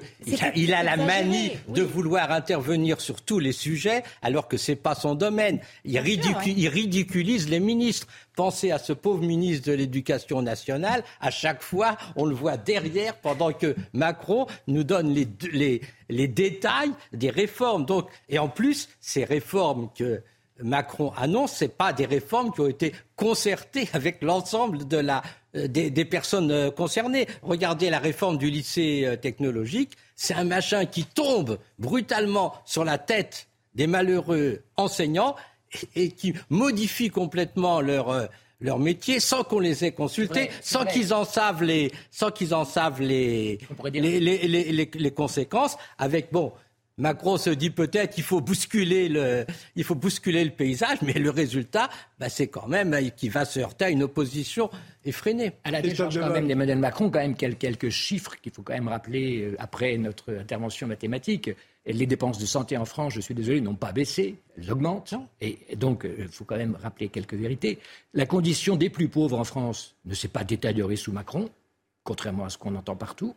les inégalités en France n'augmentent pas. Donc il faut quand même peut-être rappeler quelques chiffres, même si euh, on peut. Même si ce sont des moyennes. Mais, même si l'arithmétique c'est politique, mais ça veut être politique dans tous les sens du terme. Et quand ça lui est favorable, il faut aussi rappeler que la politique d'Emmanuel Macron est plutôt une politique, en effet, qui favorise, quand on regarde les chiffres, hein, tout bêtement, les plus aisés, mais aussi les plus pauvres. Et que ceux qui peut-être s'interrogent, et c'est le sondage aussi de l'opinion, ceux qui s'interrogent sur Emmanuel Macron, et ça c'est inquiétant pour lui, ce sont les classes moyennes. Et il perd des points chez ceux qui avaient été ses électeurs historiques. Il s'en fiche, il ne se représente pas. Et curieusement, ce qu'on ne dit pas, un petit détail amusant dans ce sondage, qui lui reproche de n'être pas assez libéral Ce sont les catégories populaires. Paradoxe. Donc, quand on parle de néolibéralisme, il faut aussi à ce moment-là ne pas tomber éventuellement dans un néo-marxisme qui, permet, qui antagoniserait à fond classe contre classe et qui rend en effet le, dialogue difficile, comme que vous rappeliez, le dialogue est difficile si Emmanuel Macron ne veut pas parler et si les autres ne veulent pas lui parler. Je ne voudrais pas, faire mon prof, juste pour, je veux pas faire mon prof de maths, mais le sondage a été fait sur 1000 Français représentatifs des Français. En revanche, 1000 Français, euh, les classes populaires, comme vous dites, les 300 qui représentent les classes populaires ne sont pas représentatifs des classes populaires. Il ne faut pas leur faire dire ce qu'ils ne disent pas. Non, mais le, sondage... Parce qu'il faudrait qu'il y ait 1000 Français des classes populaires pour qu'on ah puisse savoir ce qu'ils pensent. C'est juste. Le, sondage, c'est tout à fait l'exemple de ce qu'il ne faut pas faire. C'est-à-dire qu'on demande, on, interroge les gens sur le libéralisme, qui est une question que les gens ne se sont jamais posée. Jamais. Quand vous, voyez, c'est quand même un mot qui revient en permanence dans la vie politique française. aucun, aucun Français se pose la question est-ce que Macron est ou n'est pas libéral? Donc, brusquement, on interroge des gens qui ne se sont jamais posé la question et on tire des leçons d'une question qui ne concerne pas les gens. Et le deuxième point, je voudrais répondre à monsieur, c'est que quand même, il faut se rappeler que les Français sont très opposés au libéralisme économique. Donc vous voyez bien, ils se posent quand même la question. Ils sont très opposés. C'est-à-dire que les, aucun candidat, aucun homme politique n'a réussi à faire sa carrière sur le libéralisme. Pensez à ce pauvre Alain Madelin. Et dans, dans ce sondage dont je, que je viens de critiquer, on demande aux gens à votre avis, qu'est-ce qui est meilleur pour la santé? Ils répondent le public plutôt que le privé, pour l'éducation, le public, pour l'eau, le public, pour l'énergie, le public, pour les transports, le public. Les Français, fondamentalement, ne sont pas libéraux au sens qu'ils ne veulent pas que le privé empiète sur le secteur public. Là, vous avez raison. Euh, c'est peut-être qu'ils ont mal compris la question. Parce qu'en France, on dit jamais libéral. Comme vous savez, on dit toujours ultra-libéral, avec en plus un côté carnassier dans le ultra. Euh, euh, non, mais c'est ça. Donc peut-être qu'ils n'ont pas simplement compris la question, ils n'étaient pas habitués au mot. Mais la vérité, c'est que le libéralisme, c'est aussi, au départ, une école française et qu'on entend par libéral aujourd'hui, en fait, quoi? La représentation américaine supposée de l'économie. C'est-à-dire, effectivement, une espèce de capitalisme sauvage où les forts écrasent, les faibles d'une manière un peu, je dirais, nietzschéenne, mal comprise. À ce moment-là, je ne pense pas, qu'on aurait trouvé 44% des Français pour regretter que Macron ne soit pas plus libéral. Donc, Moi, je crois qu'ils ont très très bien compris la question. Ils savent très bien ce que c'est que le libéralisme. Et ils pensent qu'il ne l'est pas assez. Euh, parce que, après tout, il y a un libéralisme dans une conception française. Et, vous l'avez dit vous-même, il ne l'est pas. Donc, euh, ils ont tout à fait raison de trouver qu'il ne l'est pas assez. Peut-être, en tout cas, selon leur point de vue. Euh, je voudrais poser la question, oui, dites. Euh, Simplement sur le libéralisme euh, à, la française, je pense que. On a à la fois une grande tradition de libéralisme politique, hein, je pense à Benjamin Constant ou Tocqueville, également économique, Bastia, c'est, enfin, on a toute la littérature. Mais ce qui est étonnant, c'est que dans les 30 dernières années, on a perdu cette spécificité française et on s'est mis à faire une espèce de libéralisme un peu mondialisé, un peu mou. Euh, et moi, je, suis libérale, je défends le libéralisme, mais je comprends qu'on puisse le détester parce que l'image qu'on en a, c'est quoi? C'est des gens qui ont l'air très nantis et puis qui se sont amusés à délocaliser des entreprises partout dans, dans le monde. Je simplifie. Mais le problème, c'est que quand vous perdez votre emploi et qu'on vous dit c'est le monde libéral, ça, c'est fantastique, c'est l'avenir de l'humanité, vous vous mettez à détester le libéralisme. Donc je pense que les libéraux devraient réfléchir à construire un libéralisme acceptable pour tout le monde et très concret où les gens puissent se rendre compte de ce que ça leur apporte concrètement d'avoir un marché et une concurrence euh, près régulée. Enfin, je vous rappelle que les Français sont 68 millions et que le marché, lui, il est mondial. Euh, c'est non plus compliqué. bien sûr, mais vous, pouvez quand même, vous avez une marge de manœuvre dans, dans la façon Baird. dans le marché. Éric Baird. Ce, sondage, il est assez intéressant parce qu'il il y a plein de résultats très contradictoires. Hum. Donc, effectivement, on dit qu'Emmanuel Macron n'est pas assez libéral.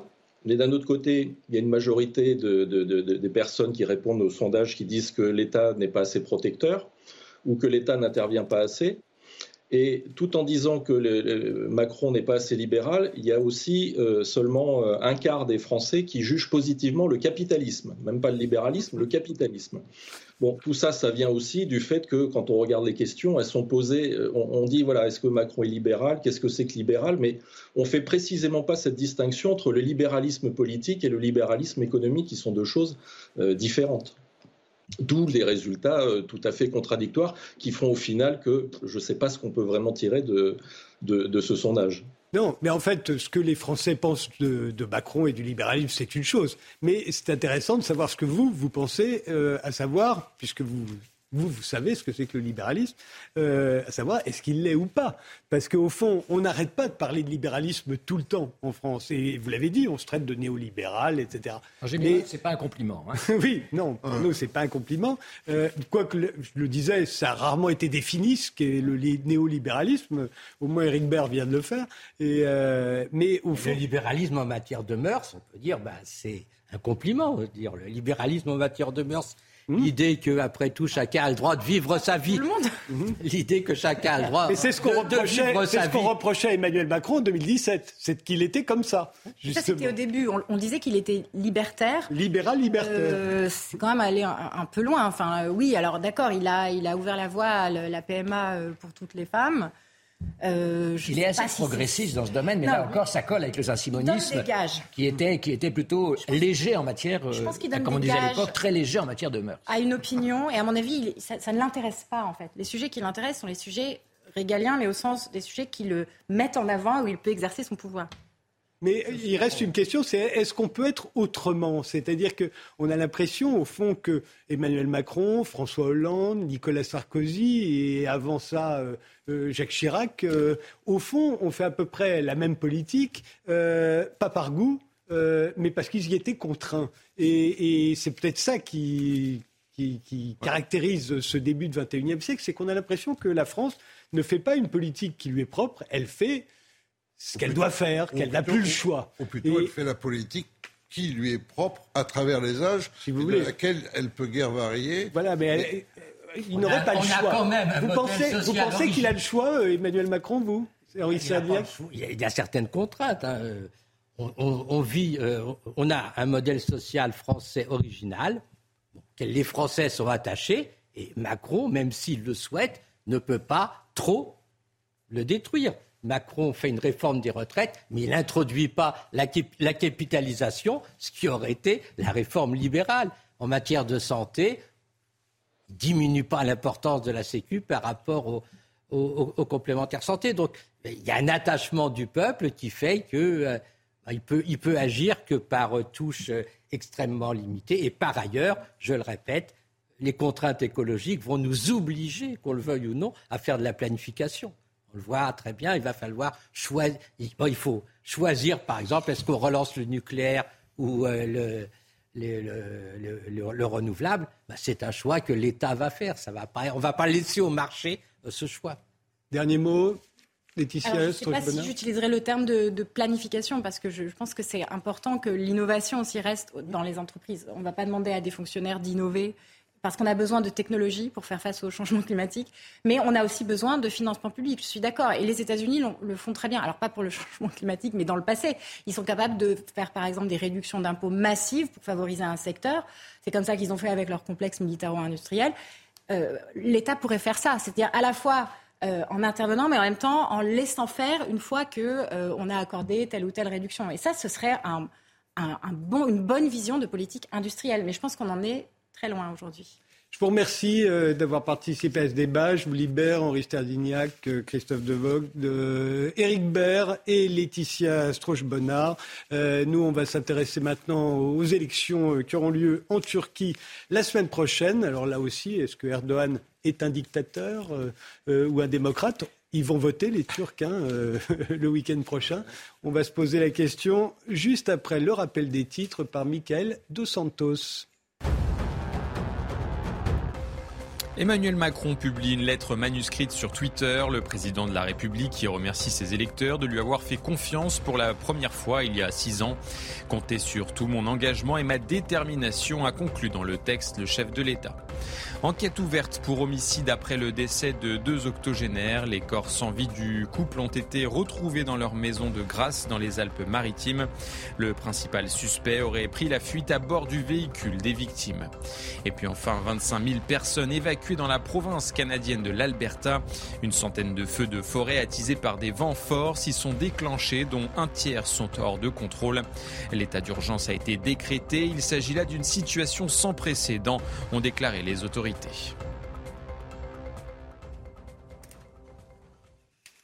Bienvenue si vous nous rejoignez maintenant, les visiteurs du soir, c'est jusqu'à minuit. Jean-Gabriel Frédé vient de nous rejoindre. Les scénaristes se sont tous mis en grève aux États-Unis. C'est la panique. Il faut dire que dans votre nouveau livre, vous décrivez Hollywood complètement déboussolé. Aucun nouveau modèle ne se profile, dites-vous, pour renouer avec le profit. Vous nous raconterez ça à 23h30. Mais d'abord, la Turquie qui gagnera les élections présidentielles et législatives le 14 mai prochain? Le président Erdogan au pouvoir depuis 20 ans ou Kemal Kilis Daroglu, son challenger? Et qu'est-ce qui se joue exactement entre ces candidats? Jean-François Colossimo, vous êtes l'auteur du livre Le sabre et le turban. Et dans une tribune dans le Figaro cette semaine, vous vous demandez si la Turquie a enfin rendez-vous avec la démocratie.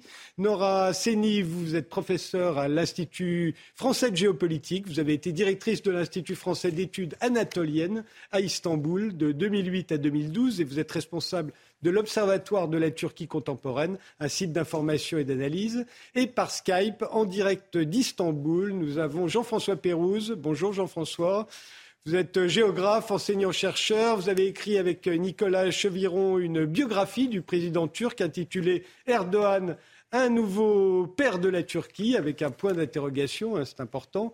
Vous avez dirigé, vous aussi, l'Institut français d'études anatoliennes de 2012 à 2017. Alors la, Turquie est-elle, pour vous euh, qui êtes là-bas, à la croisée des chemins euh, Le week-end prochain, elle choisira entre la démocratie et la dictature, comme on le dit ici. Euh, mais est-ce qu'on peut parler de dictature quand un dictateur remet son pouvoir en jeu dans les urnes? Euh, effectivement, là, on peut se poser la question. Ce qui est sûr, c'est que euh, ces élections sont, importantes, hein, elles sont perçues par la population comme telles, euh, aussi à l'étranger, mais que cette dernière semaine s'engage assez mal. Hein. je voudrais évoquer les violences hein, qui ont eu lieu aujourd'hui, alors que le, une des grandes figures de l'opposition, le maire d'Istanbul, hein, élu en juin 2019, hein, était en meeting à Erzurum dans l'est de la Turquie. Hein. il a été euh, lynché et bon, la police n'est pas vraiment intervenue. Euh, donc on peut s'inquiéter sur les conditions de, possibilité même de, ces scrutins euh, dans une semaine, compte tenu des, tensions et compte tenu de ces violences. Alors, ce qui est sûr, c'est que le pouvoir actuel utilise tous les moyens de, l'État. Il y a une confusion entre le parti euh, de la justice et du développement ah. et l'État hein, pour, euh, enfin, en la faveur de, des candidats euh, de l'union donc du, peuple. Hein. de ce point de vue-là, il y a une dissymétrie, une inégalité inacceptable. Hein. donc, on ne peut pas parler effectivement d'élections démocratiques, mais néanmoins, je pense qu'il serait exagéré, puisqu'il existe quand même euh, eh bien, une société civile qui peut s'exprimer par d'autres canaux hein, que les canaux euh, officiels qui sont bloqués, qui sont verrouillés par le pouvoir, ça c'est clair, hein, euh, mais par les, les, réseaux sociaux et par, disons, les, les, organismes de la société civile qui subsistent. Hein. Je pense au mouvement féministe, je pense au mouvement de, de jeunes, au mouvement de travailleurs, au mouvement écologiste. Qui porte un discours de contestation qui peut encore être entendu. Noraceni bah écoutez, euh, en effet, aujourd'hui, il y a eu un caillassage euh, du bus euh, au-dessus duquel euh, Imamoglu, le maire d'Istanbul, faisait son discours. et les, les, les pouvoirs mm, policiers pas, pas, ne sont pas intervenus. Donc ça, c'est en effet inquiétant, mais c'est aussi peut-être juste de l'intimidation, si vous voulez. Mais euh, il, est, absolument sûr que euh, Erdogan et, son entourage vont faire absolument tout ce qui est en leur pouvoir pour ne pas lâcher ce pouvoir. Euh, maintenant, de quoi sont-ils encore capables? Bah, De beaucoup de choses. il peut y avoir des, explosions, il peut y avoir des... voilà, n'importe quoi peut arriver en effet, mais il y a le la candidature de Kılıçdaroğlu est portée par une telle joie anticipatrice et qui est communicative, euh, un espoir. On a, c'est, difficile de ne pas croire avec eux. On a envie de croire et de ne pas croire avec eux que, c'est une possibilité et qu'il y aura euh, une transition.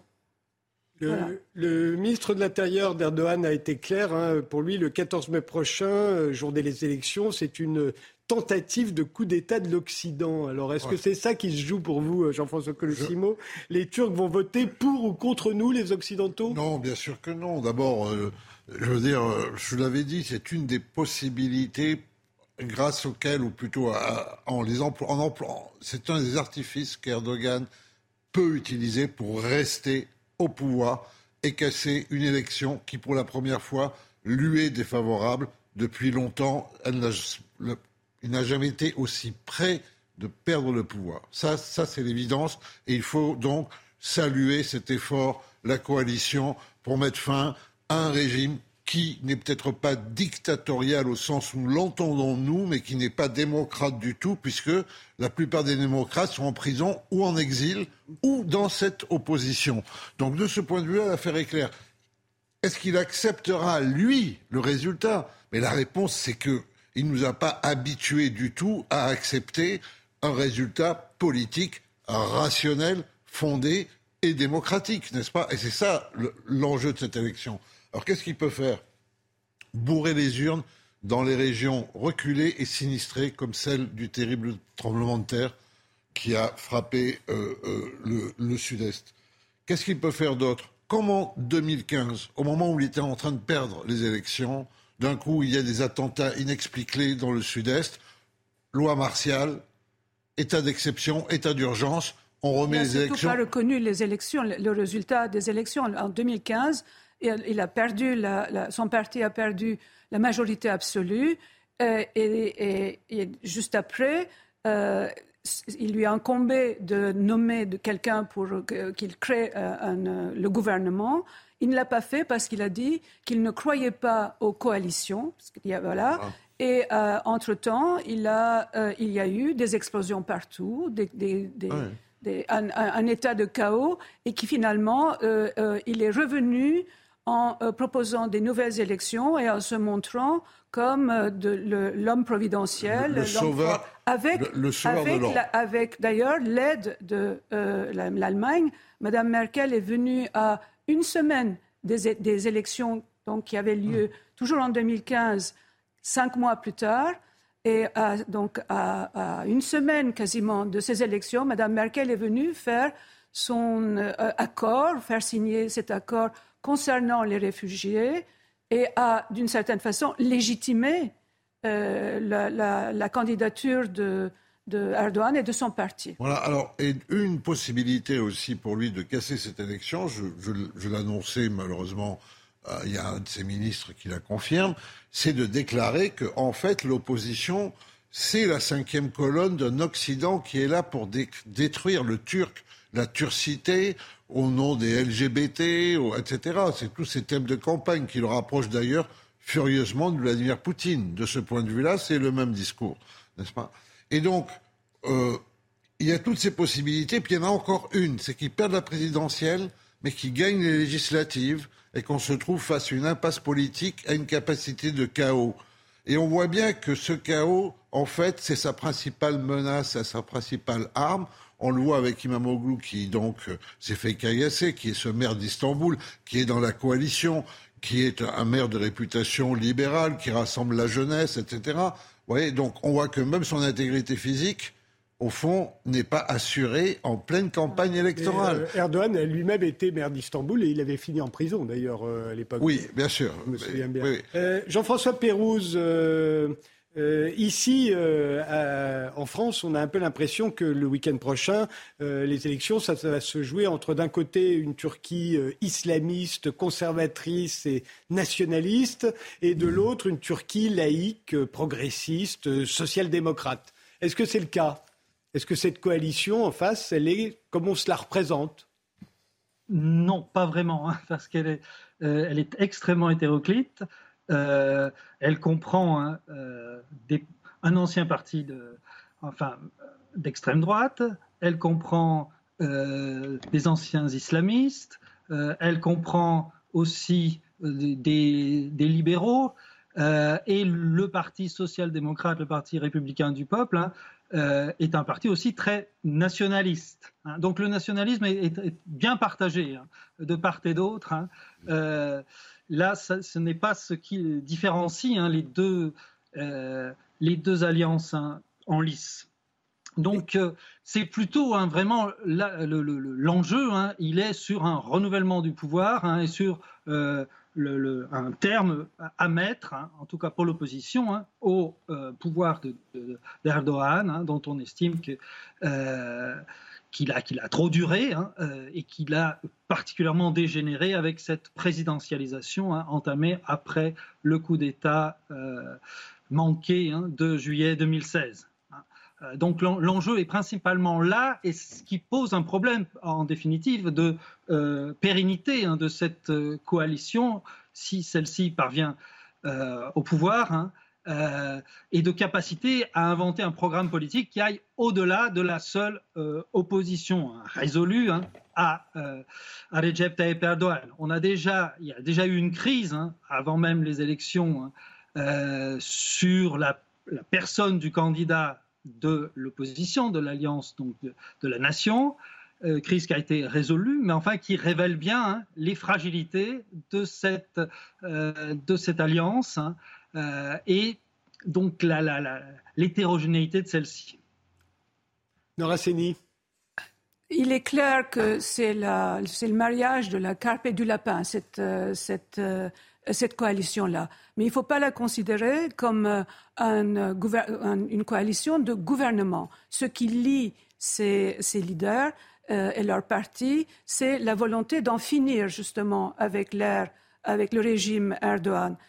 Et ce qui va s'ouvrir si jamais ils avaient gain de cause, si jamais ils, remportaient les élections, c'est une période de transition, puisqu'ils ont annoncé eux-mêmes euh, la première des choses qu'ils vont s'atteler à, faire, c'est euh, le passage, euh, l'abandon du régime présidentiel pour un régime parlementaire. Donc il leur faudra faire des élections il faudra organiser une consultation où ils auront fort à faire pour changer la, Constitution pour cela.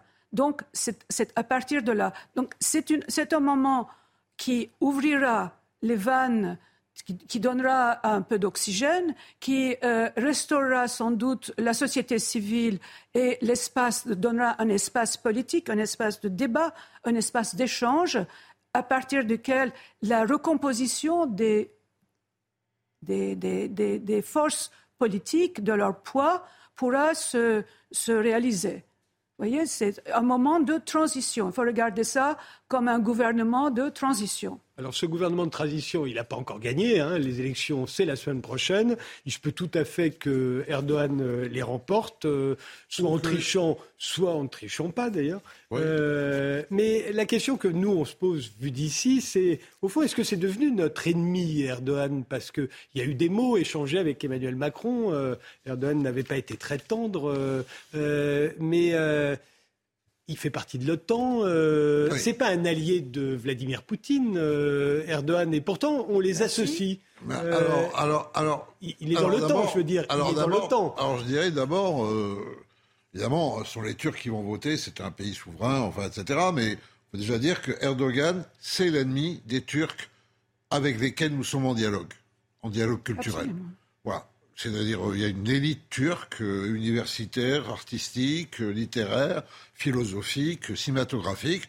C'est des gens avec lesquels on est de plein pied. Erdogan les met en prison ou les exile. Il ne veut pas entendre parler d'eux. Ça, c'est la première chose. Donc, euh, cette. La deuxième chose, c'est que oui, Erdogan est dans l'OTAN. oui, Erdogan a réussi à accéder au pouvoir parce qu'il avait ramassé le drapeau d'une Turquie européenne qui avait été abandonnée par les militaires. Il a fait croire à, tout ça. Oui, Erdogan est arrivé au pouvoir en faisant croire qu'il allait s'occuper enfin des Kurdes ou des Alévis, euh, cette minorité euh, musulmane euh, très libérale, qu'il allait enfin s'en occuper pour de bon. Erdogan mentit sur tout et aujourd'hui on est face à un pouvoir vertical. Ce pouvoir vertical, son carburant, c'est l'aventure à l'extérieur. Alors, une aventure pas d'islamiste, une aventure pan-turque, une aventure néo-ottomane, tout est bon pour faire feu de tout bois et essayer de restaurer cette image du turc puissant, en quelque sorte dominant l'histoire, n'est-ce pas, que lui incarnerait par-dessus tout et dont il serait le garant une espèce d'Atatürk bis, mais projeté hors des frontières. À l'inverse. Oui, mais projeté hors des frontières. on a l'impression que vous nous faites le portrait de Poutine. Euh, oui, et, il s'entend très bien avec Poutine, par exemple, dans le Caucase. Alors avec Poutine, c'est toujours pareil, c'est un peu comme d'ailleurs avec euh, Xi Jinping, avec euh, Modi, avec les Iraniens de Khamenei. Enfin, tous ces gens-là ont en fait un ennemi, ce qu'ils appellent l'Occident, c'est-à-dire généralement la représentation des droits de l'homme euh, et ils veulent amener le reste du monde derrière eux. Et ils, ont des aventures. Ils sont déjà très très nombreux là. Ah, oui, c'est la hein. moitié de l'humanité. Déjà les deux tiers de l'humanité. la moitié, la moitié. La, une bonne moitié. Chine plus Inde. voilà. Bon. Et, plus euh, Russie. Euh. Et, mais ils ont tous eu des problèmes entre eux à travers les siècles. On compte pas le nombre de guerres euh, russo-turques, le nombre de guerres euh, russo-chinoises, le nombre de guerres indo-chinoises, le nombre de guerres irano-turques, irano-russes. Bon, mais là, pour l'instant, ce qui les structure, c'est nous, leur ennemi commun. Quand on en vient à cet ennemi commun, eh bien, Erdogan joue avec Poutine. Alors, il est d'accord avec Poutine au Caucase, mais ils ont des intérêts divergents en Syrie ou en Libye. En revanche, en Afrique subsaharienne, ils marchent main dans la main pour écarter en fait les anciennes puissances coloniales, dont la France. Vous voyez, donc c'est un jeu très compliqué, mais est-ce qu'Erdogan est notre ami? La réponse est non, il n'est pas plus notre ami qu'il est l'ami des Turcs, encore une fois, avec lesquels nous aimons dialoguer. Jean-François Pérouse, vous êtes euh, d'accord? Alors, il me semble qu'il faut, quand même euh, essayer de comprendre qu'il y a encore beaucoup de, gens qui, en Turquie, euh, s'identifient à Erdogan. Et donc, il faut se demander pourquoi. pourquoi cette, pérennité hein. euh, Et je crois que ça conduit quand même à, voir les choses un peu, euh, un peu autrement. Hein. Erdogan, quand on regarde, hein, eh bien depuis 2003, depuis depuis mars 2003, depuis qu'il a accédé au poste de Premier ministre, hein, avant de devenir président, eh bien, il a quand même euh, incarné une, une forme hein, euh, de, euh, pendant, pendant, un temps, de renouvellement hein, de la vie politique en Turquie, en assurant l'intégration de classes et de groupes sociaux qui s'estimaient exclus du jeu politique. et il a été, on ne peut pas euh, lui dénier ce, rôle, cette fonction, hein, euh, l'opérateur hein, d'une intégration euh, de, de, ces classes conservatrices d'origine provinciale dans le, le, jeu politique, puis le jeu économique de la Turquie. Et il a contribué et là encore, je crois qu'il faut, pouvoir euh, admettre cela hein, pour, comprendre toute la complexité, pour comprendre la force de l'attachement, euh, un attachement qui subsiste hein, euh, et qui, explique que ben on, a du mal à descendre en dessous des 40% lors, des élections. Hein. Eh bien, il a aussi contribué à restituer une forme de fierté nationale en jouant sur eh bien, la, euh, possibilité hein, de faire de la Turquie euh, un acteur à part entière hein, du jeu régional, du jeu international, hein, et d'en faire une, une puissance respectée et qui, qui, a la capacité d'être eh bien, d'imposer une autre manière de voir l'ordre du monde. à ce titre, le, l'ouvrage hein, euh, paru récemment de, de, Recep Tayyip Erdogan hein, qui s'appelle Un monde plus juste et possible hein, est vraiment intéressant quant à la, euh, vision que, peut, euh, que peut avoir Erdogan et qui, a une résonance, c'est-à-dire qui, touche l'opinion et on entend beaucoup cette, remarque faite à, son propos, hein, euh, eh bien c'est un leader euh, mondial qui a fait entendre hein, la voix de la Turquie sur la scène internationale, hein, qui a redonné une respectabilité à ce pays. Et bon, ceci doit être aussi pris en compte. alors après, les registres que Erdogan a pu mobiliser pour, pour cela peuvent être discutés, mais plus que les registres, les, les méthodes. Et là, on le voit, hein, et euh, vraiment le dernier moment de la campagne, il se euh, campe hein, en, chef de guerre, hein, et, son principal argument est de euh, mettre en avant l'essor du complexe militaro-industriel turc. effectivement, là, disons, on, change de, registre et on, touche à euh, une dimension beaucoup plus critiquable et, discutable. Hein. Euh, mais euh, comme il n'a plus au niveau intérieur hein, de véritables arguments pour convaincre l'opinion compte tenu de la situation économique désastreuse, hein, compte tenu de la polarisation, eh bien, il, ne peut jouer plus que sur la, carte de sa prétendue envergure de leader international. Nora Seni, euh, on dit ici que Erdogan c'est le candidat des femmes voilées et que Kilis Daroglu ce serait celui du droit des femmes. Bah, vous, vous souvenez que Erdogan est sorti des accords euh, des accords d'Istanbul, euh, qui sont des accords contre la violence faite aux femmes, et sortir d'un accord de cet ordre, c'est quand même assez hallucinant. Je veux dire, qu'est-ce que ça veut dire? C'est euh, la license to kill, l'autorisation de tuer, de, tabasser, de, voilà. Bon, donc euh, pour revenir à, votre question, euh, bah, il, y a, il, eu en effet, il y a, Erdogan a euh, son électorat, il l'a assigné à l'islam. C'est un, un, islam auquel il a dit vous êtes musulmans, donc les musulmans, ça fait comme si, comme ça.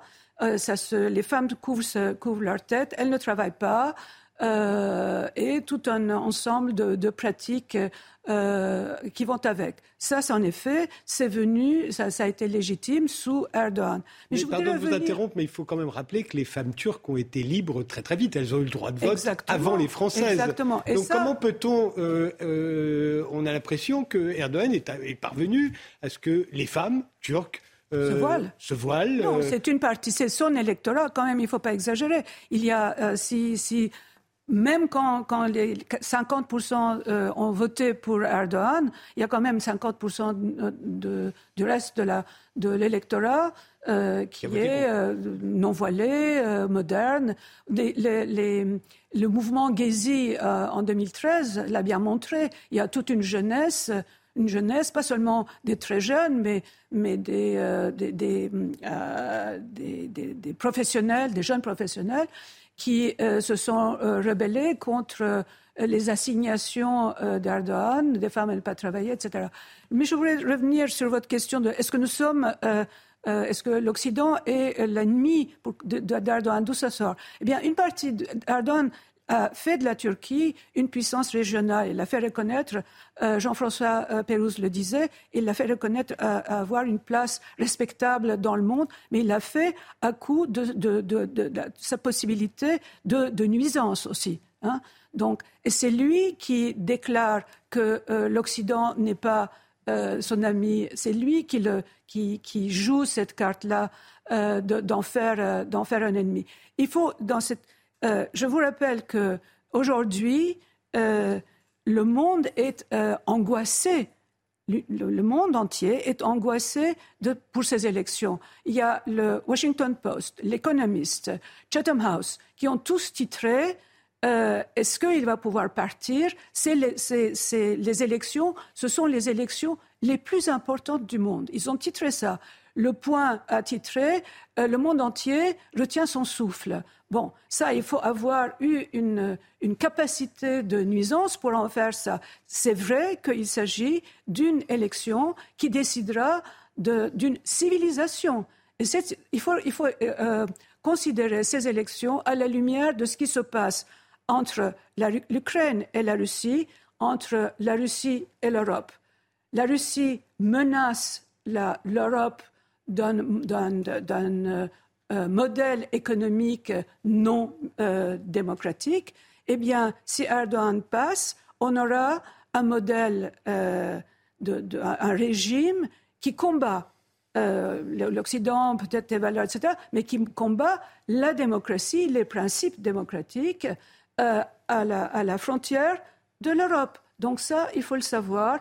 Et il faut aussi que si jamais le euh, et son équipe passé, l'Europe devra donner un coup de main d'une certaine façon et s'impliquer dans euh, la, reconquête d'un système euh, démocratique en Turquie. Donc on est d'accord, l'élection qui se joue la semaine prochaine, c'est aussi à sa manière une élection pour ou contre nous. Ça, euh, c'est évident. On gagnera si euh, Daroglu est élu, on gagnera évidemment l'Europe et l'OTAN gagneront un partenaire apaisé qui arrêtera d'insulter la terre entière. Parce que ça, c'est peut-être le côté un peu moins respectable d'Erdogan, n'est-ce pas? C'est sa manie de l'insulte à l'égard des autres chefs d'État, même si ça flatte une certaine base populaire turque, parce qu'il y a l'image de la virilité, du chef qui ose, qui dit la vérité, etc. Mais euh, euh, oui, bien sûr, mais, on n'aura rien réglé. On n'aura rien réglé. Les Turcs n'auront pas réglé le principal problème. Alors on l'a dit, euh, Jean-François Pérouse l'a dit, il y a quand même un parti islamiste scissioniste du parti d'Erdogan qui est dans la coalition. Il y a un parti d'extrême droite scissioniste du parti d'extrême droite qui permet à Erdogan de garder le pouvoir qui est dans la coalition. Bon, cette coalition, qu'est-ce qu'elle va faire? Elle peut gagner que parce que les Kurdes, le parti kurde s'abstient, et le parti kurde, ah, dont, le, dont le chef est en prison et assiste sous des accusations fallacieuses avec un nombre de militants de ce parti qui sont en prison, mais les Kurdes vont quand même demander, dans ce cas-là, je dirais, le retour sur investissement de leur, du fait qu'ils n'auront pas présenté euh, leur candidat. Et est-ce que même Monsieur euh, Daroglu, qui représente quand même le kémalisme, est prêt à aller sur les Kurdes. Bon, Monsieur euh, le candidat de l'opposition a aussi déclaré qu'il était Alévi. Les Alévis ont besoin de ça. Les Alévis et les Kurdes, c'est 25% de la population turque les uns avec les autres. Ils sont souvent les deux d'ailleurs, etc. Et puis il y a ce problème, c'est que ce pays qui est très jeune, qui a en fait un siècle, juste pile un siècle d'existence, il vit sur un trou noir qui est antérieur à lui, dont il n'est pas responsable, le génocide des Arméniens. Ce pays repose sur une négation, une négation d'un crime essentiel. De ce point de vue-là, quel est le problème? Le problème, c'est qu'on n'est pas européen parce qu'on respecte la loi des urnes, simplement. On est européen parce qu'on est capable d'un retour critique sur son histoire.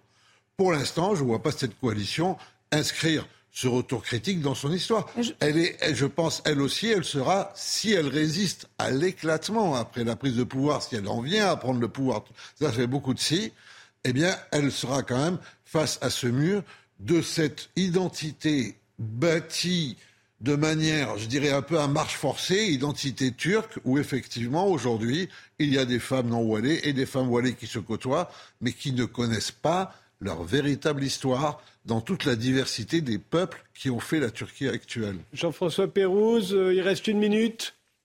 Vous êtes d'accord avec ce que vient de dire euh, Jean-François Colossimo euh, Moi, je pense qu'il faut, il faut penser aux, aux, Français d'origine turque et aux Turcs de France hein, qui et se demander pourquoi est-ce qu'ils peuvent se reconnaître dans, Erdogan, qu'il faut éviter de, diaboliser, et puis voir les liens, que Erdogan n'est pas du tout, du tout euh, enclin à remettre en question les liens avec l'Europe, hein, euh, de, la même façon qu'il n'est pas du tout, contrairement à, ce à l'intention qu'on lui prête parfois, euh, prêt à remettre en question l'appartenance à l'OTAN. C'est un pragmatique, hein. il fait feu de tout bois, et il utilise toutes les alliances et, et tous les types d'appartenance. Hein. Euh, donc, évitons peut-être hein, de, trop, de trop l'enfermer hein, dans une identité, dans un, prétendu euh, projet, hein, pour bien voir qu'on a là actuellement affaire à un homme euh, aux abois qui tente tous les discours possibles et imaginables pour se maintenir au pouvoir et qui ne, tourne pas le, dos à l'Europe du tout. Puisqu'il sait très bien, de la même façon qu'il sait que son, armée n'existerait pas sans, l'OTAN, euh, que euh, tout, ce qui doit à l'Europe et que le, faisons un peu d'économie politique aussi, hein, que la plupart du, une, majorité du commerce extérieur turc se fait encore avec, l'Europe. Hein. Donc, je, vous, interromps, euh, je vous interromps, Jean-François Pérouse, parce que ça va être le rappel des titres. Je vous remercie beaucoup d'avoir été avec nous ce soir. mais c'est l'heure de Michael Dos Santos, le rappel des titres. Les atteintes à la laïcité ont presque doublé à l'école en l'espace d'un mois. En mars, 500 cas d'atteinte ont été recensés, a annoncé Papendiaï. Selon le ministre de l'Éducation nationale, cette augmentation est liée principalement à la pratique du ramadan. Le Paris Saint-Germain reprend le large en Ligue 1. Les Parisiens se sont imposés 3 buts à 1 lors de leur déplacement à 3. Kylian Mbappé a ouvert la marque. Vitinha et Fabien Ruiz ont creusé l'écart. Avec cette victoire, le club de la capitale se rapproche un peu plus du titre de champion de France. Il compte désormais 6 points d'avance sur Lens à seulement 4 journées de la fin. Et puis enfin, Max Verstappen remporte le Grand Prix de Miami en Formule 1. Pourtant 9e sur la grille de départ, le double champion du monde en titre s'est imposé sans difficulté. Le pilote néerlandais remporte ainsi sa troisième victoire de la saison et devance une nouvelle fois son coéquipier de l'écurie Red Bull, Sergio Perez. Les visiteurs du soir, c'est jusqu'à minuit, jusqu'à minuit et des milliers de scénaristes américains se sont mis en grève après l'échec de leurs négociations avec les studios et les plateformes. Ce qui est en cause en particulier, c'est leur rémunération liée au streaming. Jean-Gabriel Frédé, vous êtes journaliste, vous avez été longtemps correspondant aux États-Unis, vous venez de publier Les sept vies d'Hollywood. C'est sous-titré Irons-nous encore au cinéma demain? Vous décrivez Hollywood complètement déboussolé, euh, un paysage dévasté où aucun nouveau modèle économique ne, se profile pour renouer avec le profit. C'est si grave que ça? Je pense que, en tout cas, ça a beaucoup. L'idée qu'on fait d'Hollywood, l'âge d'or, avec le système euh, des studios, avec euh, euh, le système de, tout ce qui allait au-delà du, lieu géographique, mais qui était associé à une, culture, est en train de, changer énormément sous l'effet de, de, la révolution numérique. Et le, ce qui se passe en ce moment, cette, euh, cette grève des 11 000 euh, screenwriters, scénaristes, raconte un petit peu ce désarroi, cette incapacité, à, pour l'instant, à trouver un nouvel ordre. Qu'est-ce qui se passe? Eh bien, tout simplement euh, que le cinéma, progressivement, progressivement, petit à petit, s'efface devant le monde de, des séries. Et les séries, euh, bien, ce sont les, ce sont les streamers, ce sont les, les plateformes vidéo, c'est Netflix, c'est euh, Amazon Prime, c'est Apple Plus, en attendant la, la Big Tech. Et, et tous ces, euh, ces, nouveaux opérateurs agissent de façon très différente que n'agissaient autrefois les studios. En d'autres termes, ce que ça signifie quoi pour les, pour les, les, scénaristes? C'est-à-dire qu'au lieu d'avoir des, des saisons avec chaque, euh, euh, pour chaque saison 24 ou 22 épisodes, on va avoir euh, des saisons avec 10, 12, quelquefois 8 épisodes. Donc, perte de pouvoir d'achat pour les, scénaristes. On va voir, au lieu, d'avoir ces écuries de, screenwriters, de scénaristes qui, jusqu'au bout, accompagnaient leurs textes, eh bien, on va avoir des mini euh, script room, donc il va y avoir des gens qui vont être licenciés, et dans un monde où, traditionnellement le, scénariste est, euh, très souvent interchangeable, c'est un maillon de la fabrication euh, de films. Il n'a, jusqu'à une date très récente, il n'avait aucun droit moral sur ce qu'il écrivait. Une fois que le scénario était accepté, il appartenait au producteur et il n'avait aucun droit financier. Bon, avec le, euh, l'arrivée, la montée des, streamers, euh, tout ça, ça s'est accentué. Euh, les débouchés qu'avaient malgré tout un petit peu les, scénaristes avec la syndication, avec les DVD, avec avec les câbles opérateurs, tout ça c'est fini si vous voulez. La, syndication, je le rappelle, c'est qu'une fois que votre série est interrompue sur la chaîne où elle a été créée, elle peut être revendue. Voilà, elle peut être revendue. Sur une autre chaîne. Alors ça, ce, qui n'existe pas en France. Voilà, avec, avec, les, avec la, la, nouvelle donne, tout ça c'est complètement fini. Et c'est d'autant plus euh, euh, agaçant et frustrant pour les scénaristes qu'avec le système de streaming, le même produit peut être vu ad lib autant qu'on veut. Et dans le monde entier. Et dans le monde entier. Et par, les, rien. par les souscripteurs. Et, les, ces fameuses Reliance, eh ben, ils ne touchent rien. Alors ça, c'est le voilà, comment ça se passe, voilà comment le monde est vu par les scénaristes. Mais du côté des, producteurs, ça va pas non plus très très bien. Mais alors justement, je vous interromps parce que euh, dans votre livre, euh, vous dites euh, l'âge d'or du streaming, c'est déjà fini. En fait, il y a eu Netflix a connu 20 ans de croissance. Et, nous, on est resté là. On a l'impression que Netflix, c'est formidable, enfin, qu'on aime ou qu'on n'aime pas, mais c'est ultra puissant, que les autres plateformes qui lui font concurrence sont ultra puissantes. Or, vous dites non, ça y est, déjà, c'est fini l'âge d'or. C'est plus le, ce modèle économique-là, il est déjà en perdition. Disons qu'il est vulnérable et c'était une chose qui est vieille comme le monde. Après l'âge d'or, vous avez l'âge critique. On s'aperçoit que ce système, ce modèle qui était incontournable, eh ben, il, a est, extrêmement. Il a ses faiblesses, si vous voulez. pourquoi? Parce que le streaming, c'est un, média de flux et euh, qu'il faut donner manger à la bête, si vous voulez. Si chacun d'entre nous, souscripteurs, abonnés, peut sur n'importe quel euh, support, euh, une, tablette, son poste de télévision et même maintenant son téléphone, consommer autant qu'il autant qu'il le veut le produit qui, qui, est fabriqué par les, par les scénaristes, eh bien, si vous voulez, ça, ça, ça ne peut qu'accroître la, la, le sentiment de frustration des, des, screenwriters. des, scénaristes, certainement, mais, euh, mais quand vous dites que le modèle lui-même euh, ne fonctionne plus, ça veut dire qu'il y a, y a trop, de, a trop de plateformes Alors, excusez, oui, ça veut dire aussi que euh, ce modèle-là, si vous voulez, Netflix a, été, a eu une sorte de, de période bénie qui a duré 5 ou 6 ans, et puis il y a eu la redomonta des, des, des, autres studios. Tous les studios, à commencer par Disney et ensuite par Warner, c'est dit Universal, se sont dotés de plateformes. Euh, de plateformes. Qu'est-ce qui se passe dans ces cas-là? C'est qu'il y a une concurrence euh, qui fait monter les prix. Et que pour attirer, débaucher des, euh, des, des, des, téléspectateurs, des spectateurs, il faut faire du, du, de l'exceptionnel. Et l'exceptionnel, ça coûte excessivement cher. Donc c'est une espèce de course-poursuite qui, est, qui, creuse un trou entre, entre, le moment où vous investissez pour faire des films et le moment où vous récoltez des, abonnés pour les financer, il y a toujours un décalage. Et c'est ce décalage qu'on constate de plus en plus. Alors vous dites aussi dans votre livre, et c'est pour ça que ça s'appelle Les sept vies d'Hollywood, que c'est pas la première fois euh, euh, qu'on nous prédit la mort euh, de l'industrie ou la mort d'Hollywood. C'est arrivé la première fois avec l'arrivée du parlant. Euh, c'est encore arrivé avec l'arrivée de la télévision. C'est encore arrivé euh, au moment où, arrive Internet. Euh, pourquoi cette fois-ci ce serait plus grave?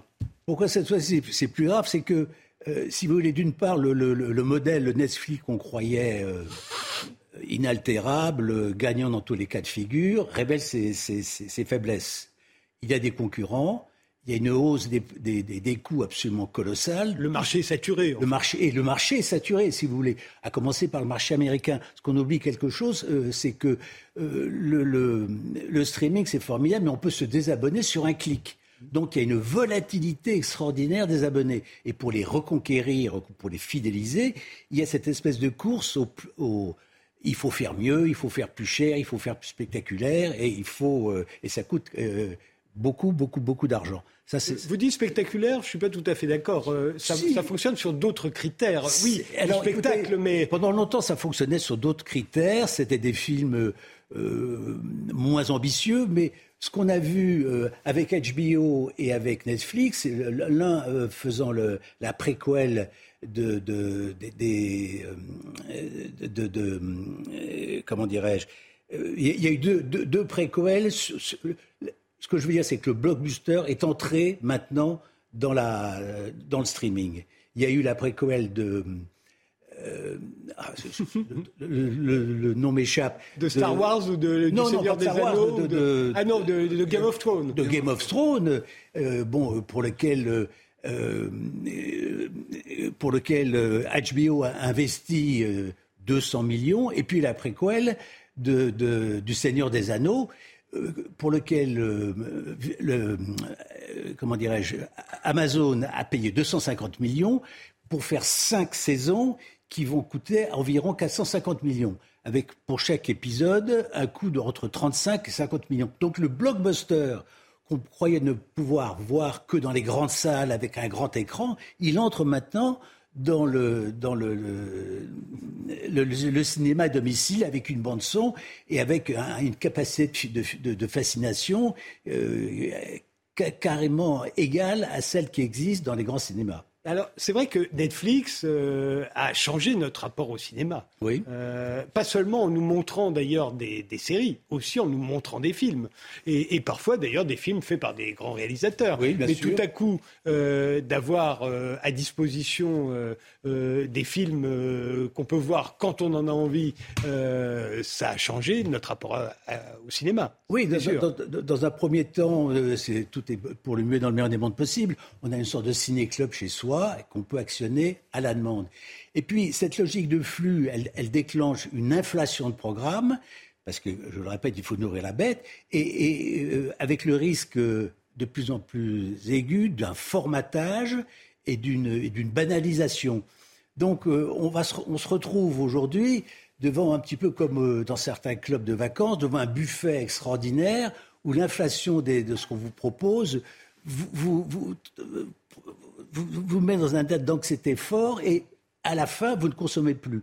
Quand vous arrivez sur la page de, de Netflix et vous voyez ce défilé de films, que choisir? L'éditorialisation est très faible et euh, on a le sentiment, parce qu'ils l'ont dit et répété, qu'avec le jeu des algorithmes, ils savent mieux que nous ce que l'on devrait choisir. Donc on est sous surveillance permanente, on a des, algorithmes recommandations qui deviennent très facilement des algorithmes d'addiction. enfin, reconnaissez que l'algorithme de Netflix est complètement idiot. Pourquoi c'est idiot oh, bah, Il est complètement idiot. il n'arrête pas de me recommander des films que j'ai déjà vus, par exemple. Ou alors, pire encore, il me recommande un film que j'ai arrêté au bout de 10 minutes. S'il n'a pas compris que si j'ai arrêté au bout de 10 minutes, c'est que je ne l'aimais pas, c'est qu'il est un petit peu con. Oui, enfin, écoutez. Je... et il continue, il me dit Vous qui avez regardé ça, regardez ça. Non, je ne l'ai pas regardé. je suis pas, je suis pas d'accord. oublions Netflix, vous regardez Amazon Prime.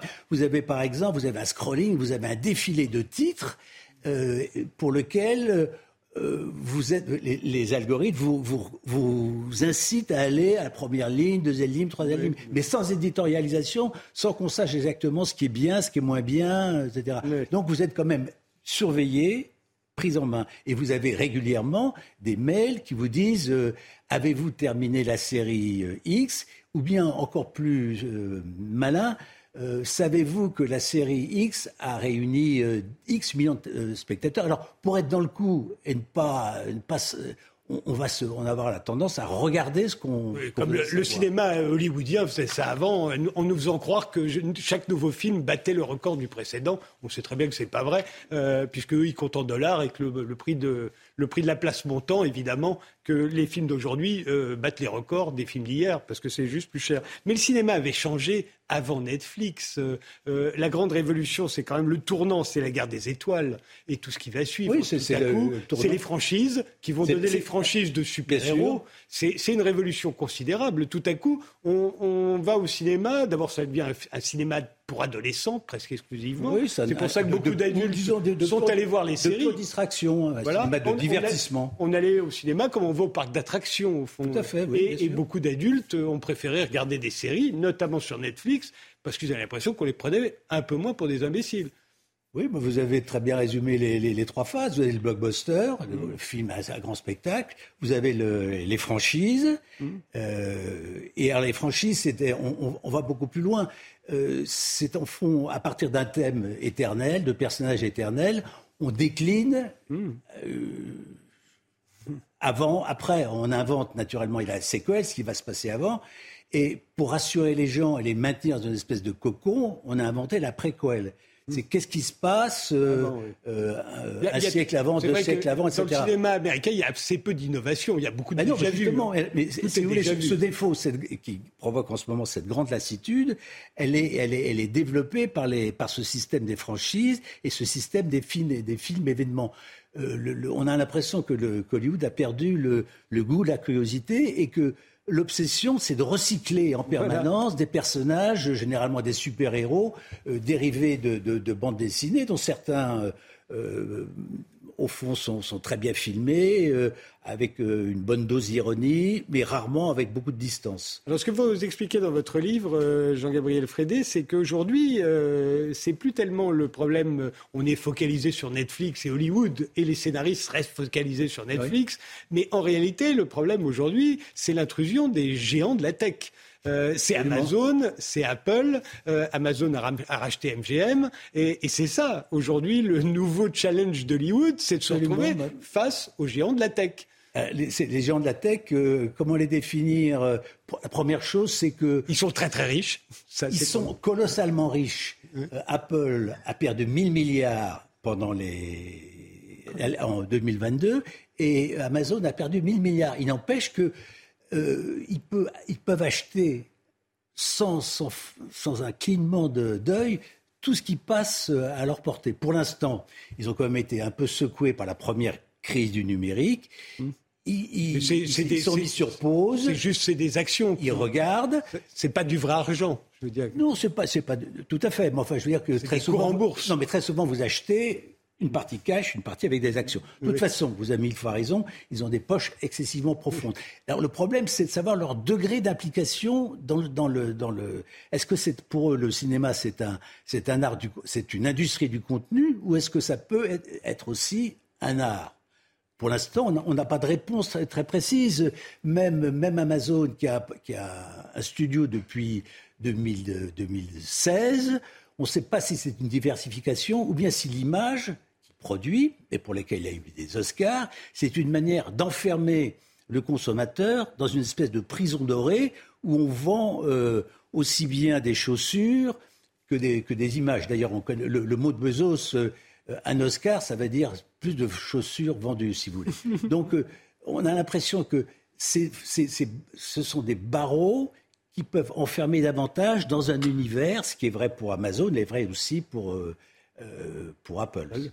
Nora Simi Écoutez, moi, ce qui me pose question, c'est euh, je, après le Covid, où j'ai consommé quand même beaucoup de Netflix, de séries, mon goût pour le film, mon goût de cinéphile a changé.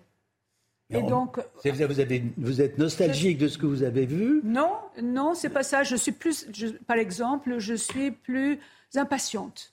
Ah ben oui. Je suis plus impatiente. Je suis. Mais ça, euh, c'est une attitude devant le film. Mais c'est le la question est est-ce que le contenu euh, qu'on vous propose n'aurait de la nostalgie ou est-ce que, au contraire, vous avez plus d'adhérence? Non, non. le, la nouvelle façon de, de, enfin, ma nouvelle façon d'être euh, euh, au cinéma est plus exigeante. Et cette exigence est... Euh, Vous avez envie de zapper, quoi Non, je n'ai jamais zappé. Euh, mais je suis plus impatiente et j'ai plus besoin de, de, de, me réveiller souvent. C'est le problème, c'est le problème face aux géants de la tech parce qu'ils ont une culture du clic. Je, suis un, une vraie cinéphile, j'aime bien le, le, le, bon cinéma, je me targue de, j'ai fait des, des documentaires moi-même. Et et là, je, suis inquiète de, mon, euh, de ah, ma mutation. Vous, avez prononcé le bon mot. C'est on vit une espèce de, crise de la patience. Le propre de, Netflix, c'est ce qu'ils appellent instant delivery. C'est la, vous, vous, voulez quelque chose, on vous le fournit immédiatement et au, risque de, déclencher une, euh, une espèce de, trop-plein, si vous voulez. Mais l'instant delivery, la volonté d'avoir tout de suite en appuyant sur un bouton sur n'importe quel écran ce que vous vous recommande. que je suis. C'est dans le film. Une fois entré dans le film, que je suis impatient. Euh, Jean-François Colossibo. Ouais, moi, je dirais. Euh, bon, et non, ce retour du feuilleton, parce que c'est quand même ça aussi, n'est-ce pas Non, c'est pas le feuilleton, c'est très différent. Ah. Non, non, non, non, non, attendez. Ah, attendez. Ah, bah, en tout cas, feuilleton, les sitcoms, les, les, les vieilles. Non, je parle du feuilleton 19e. Moi, je parle du feuilleton 19e, c'est-à-dire, effectivement, quand on regarde ces séries Netflix, on se rend compte de la palette des possibles, de la même manière qu'on ne savait pas très bien lorsqu'on lisait Alexandre Dumas ce qu'il allait inventer le lendemain. D'ailleurs, lui-même ne le savait pas. Souvent, c'était les écrivains qu'il employait qui décidaient pour lui. D'ailleurs, ça a duré, la parution des Trois Mousquetaires, ça a duré deux ans, et ensuite 20 ans après, ça a duré trois ans. Euh, voilà. C'était aussi des saisons. Hein. Mais moi, ce que je vois, c'est quand même, il restait dans Hollywood, ancienne manière, c'est pas pour faire de la nostalgie, une espèce un peu de structuration métaphysique entre le bien et le mal et avec des problèmes d'héroïcisation. Dans les séries, on, aime vraiment, euh, c'est un peu l'aboutissement là du dernier homme nietzschéen, quoi. On aime vraiment le gars qui est pas qui est vraiment pas formidable tu vois. C'est-à-dire même quand c'est des héros non non, non même quand c'est des héros je laisse mais quand, quand c'est des héros il y a, y a c'est un peu séries qui sortent c'est un peu le culte. Ah bah, sur Netflix j'en ai vu quelques-unes. C'est quand même un peu le culte de l'imperfection de la zone grise morale etc ce qui me semble qu'on a ah bah si Ah si, alors là, écoutez. Regardez House of Cards, vous avez, vous avez Shakespeare sur votre petit écran, c'est absolument formidable. Regardez une série qui marche très très bien. C'est déjà une série très vieille par rapport bien sûr, à ce qui se fait aujourd'hui. Et alors, et alors Homer aussi était très vieux. Attendez, aussi était très vieux. Tous les, goûts étant, dans la nature, on n'arrivera pas à résoudre vos différences aujourd'hui. Euh, euh, aujourd'hui, c'est quoi l'avenir d'Hollywood là? Alors, euh, premièrement, grève des scénaristes, donc ça veut dire que si ça se trouve, on verra jamais la prochaine saison de tel ou tel, si ça dure très longtemps, j'entends. Ah, euh, mais... en attendant, il y a beaucoup d'émissions, parce qu'il faut savoir qu'il y a des talk-shows comme celui-là, aux États-Unis, il y a des scénaristes derrière, hein. donc ça, ça s'arrête. Non parce, que, non, parce que vous avez une partie des talk-shows qui est scripted, et une partie qui est unscripted. Bon, mais il y a de la partie scripted. En ce moment, à la limite, et sans cultiver le paradoxe, cette grève des scénaristes, ça peut être une bénédiction pour, pour, euh, pour les studios. Pourquoi? Parce qu'ils sont super endettés. Tous ensemble, à l'exception de Netflix, ils ont perdu 10 milliards de dollars l'année dernière. Ils ont sous le coude un stock absolument invraisemblable de films et de séries. Donc, euh, euh, à la limite, ils peuvent tenir. ils peuvent tenir. Ils peuvent casser des deals où les scénaristes ou les réalisateurs étaient trop ambitieux, et ça va leur permettre de retrouver un peu d'agilité, de flexibilité et d'adaptabilité. Donc, euh, les scénaristes sont loin d'avoir gagné. Sont loin d'avoir gagné. Alors, la deuxième question, c'était euh, quel est le... Qu'est-ce qui... Qu'est-ce qui va se passer maintenant? C'est-à-dire qu'il y a les géants de la tech qui sont là. Oui. Il y a, bah, on ne sait pas trop quel va être le prochain modèle économique. Le prochain modèle, va fonctionner on, peut vraiment? Dire, on, peut, dire, ça ne sera plus qu'était le cinéma il y a dix ans.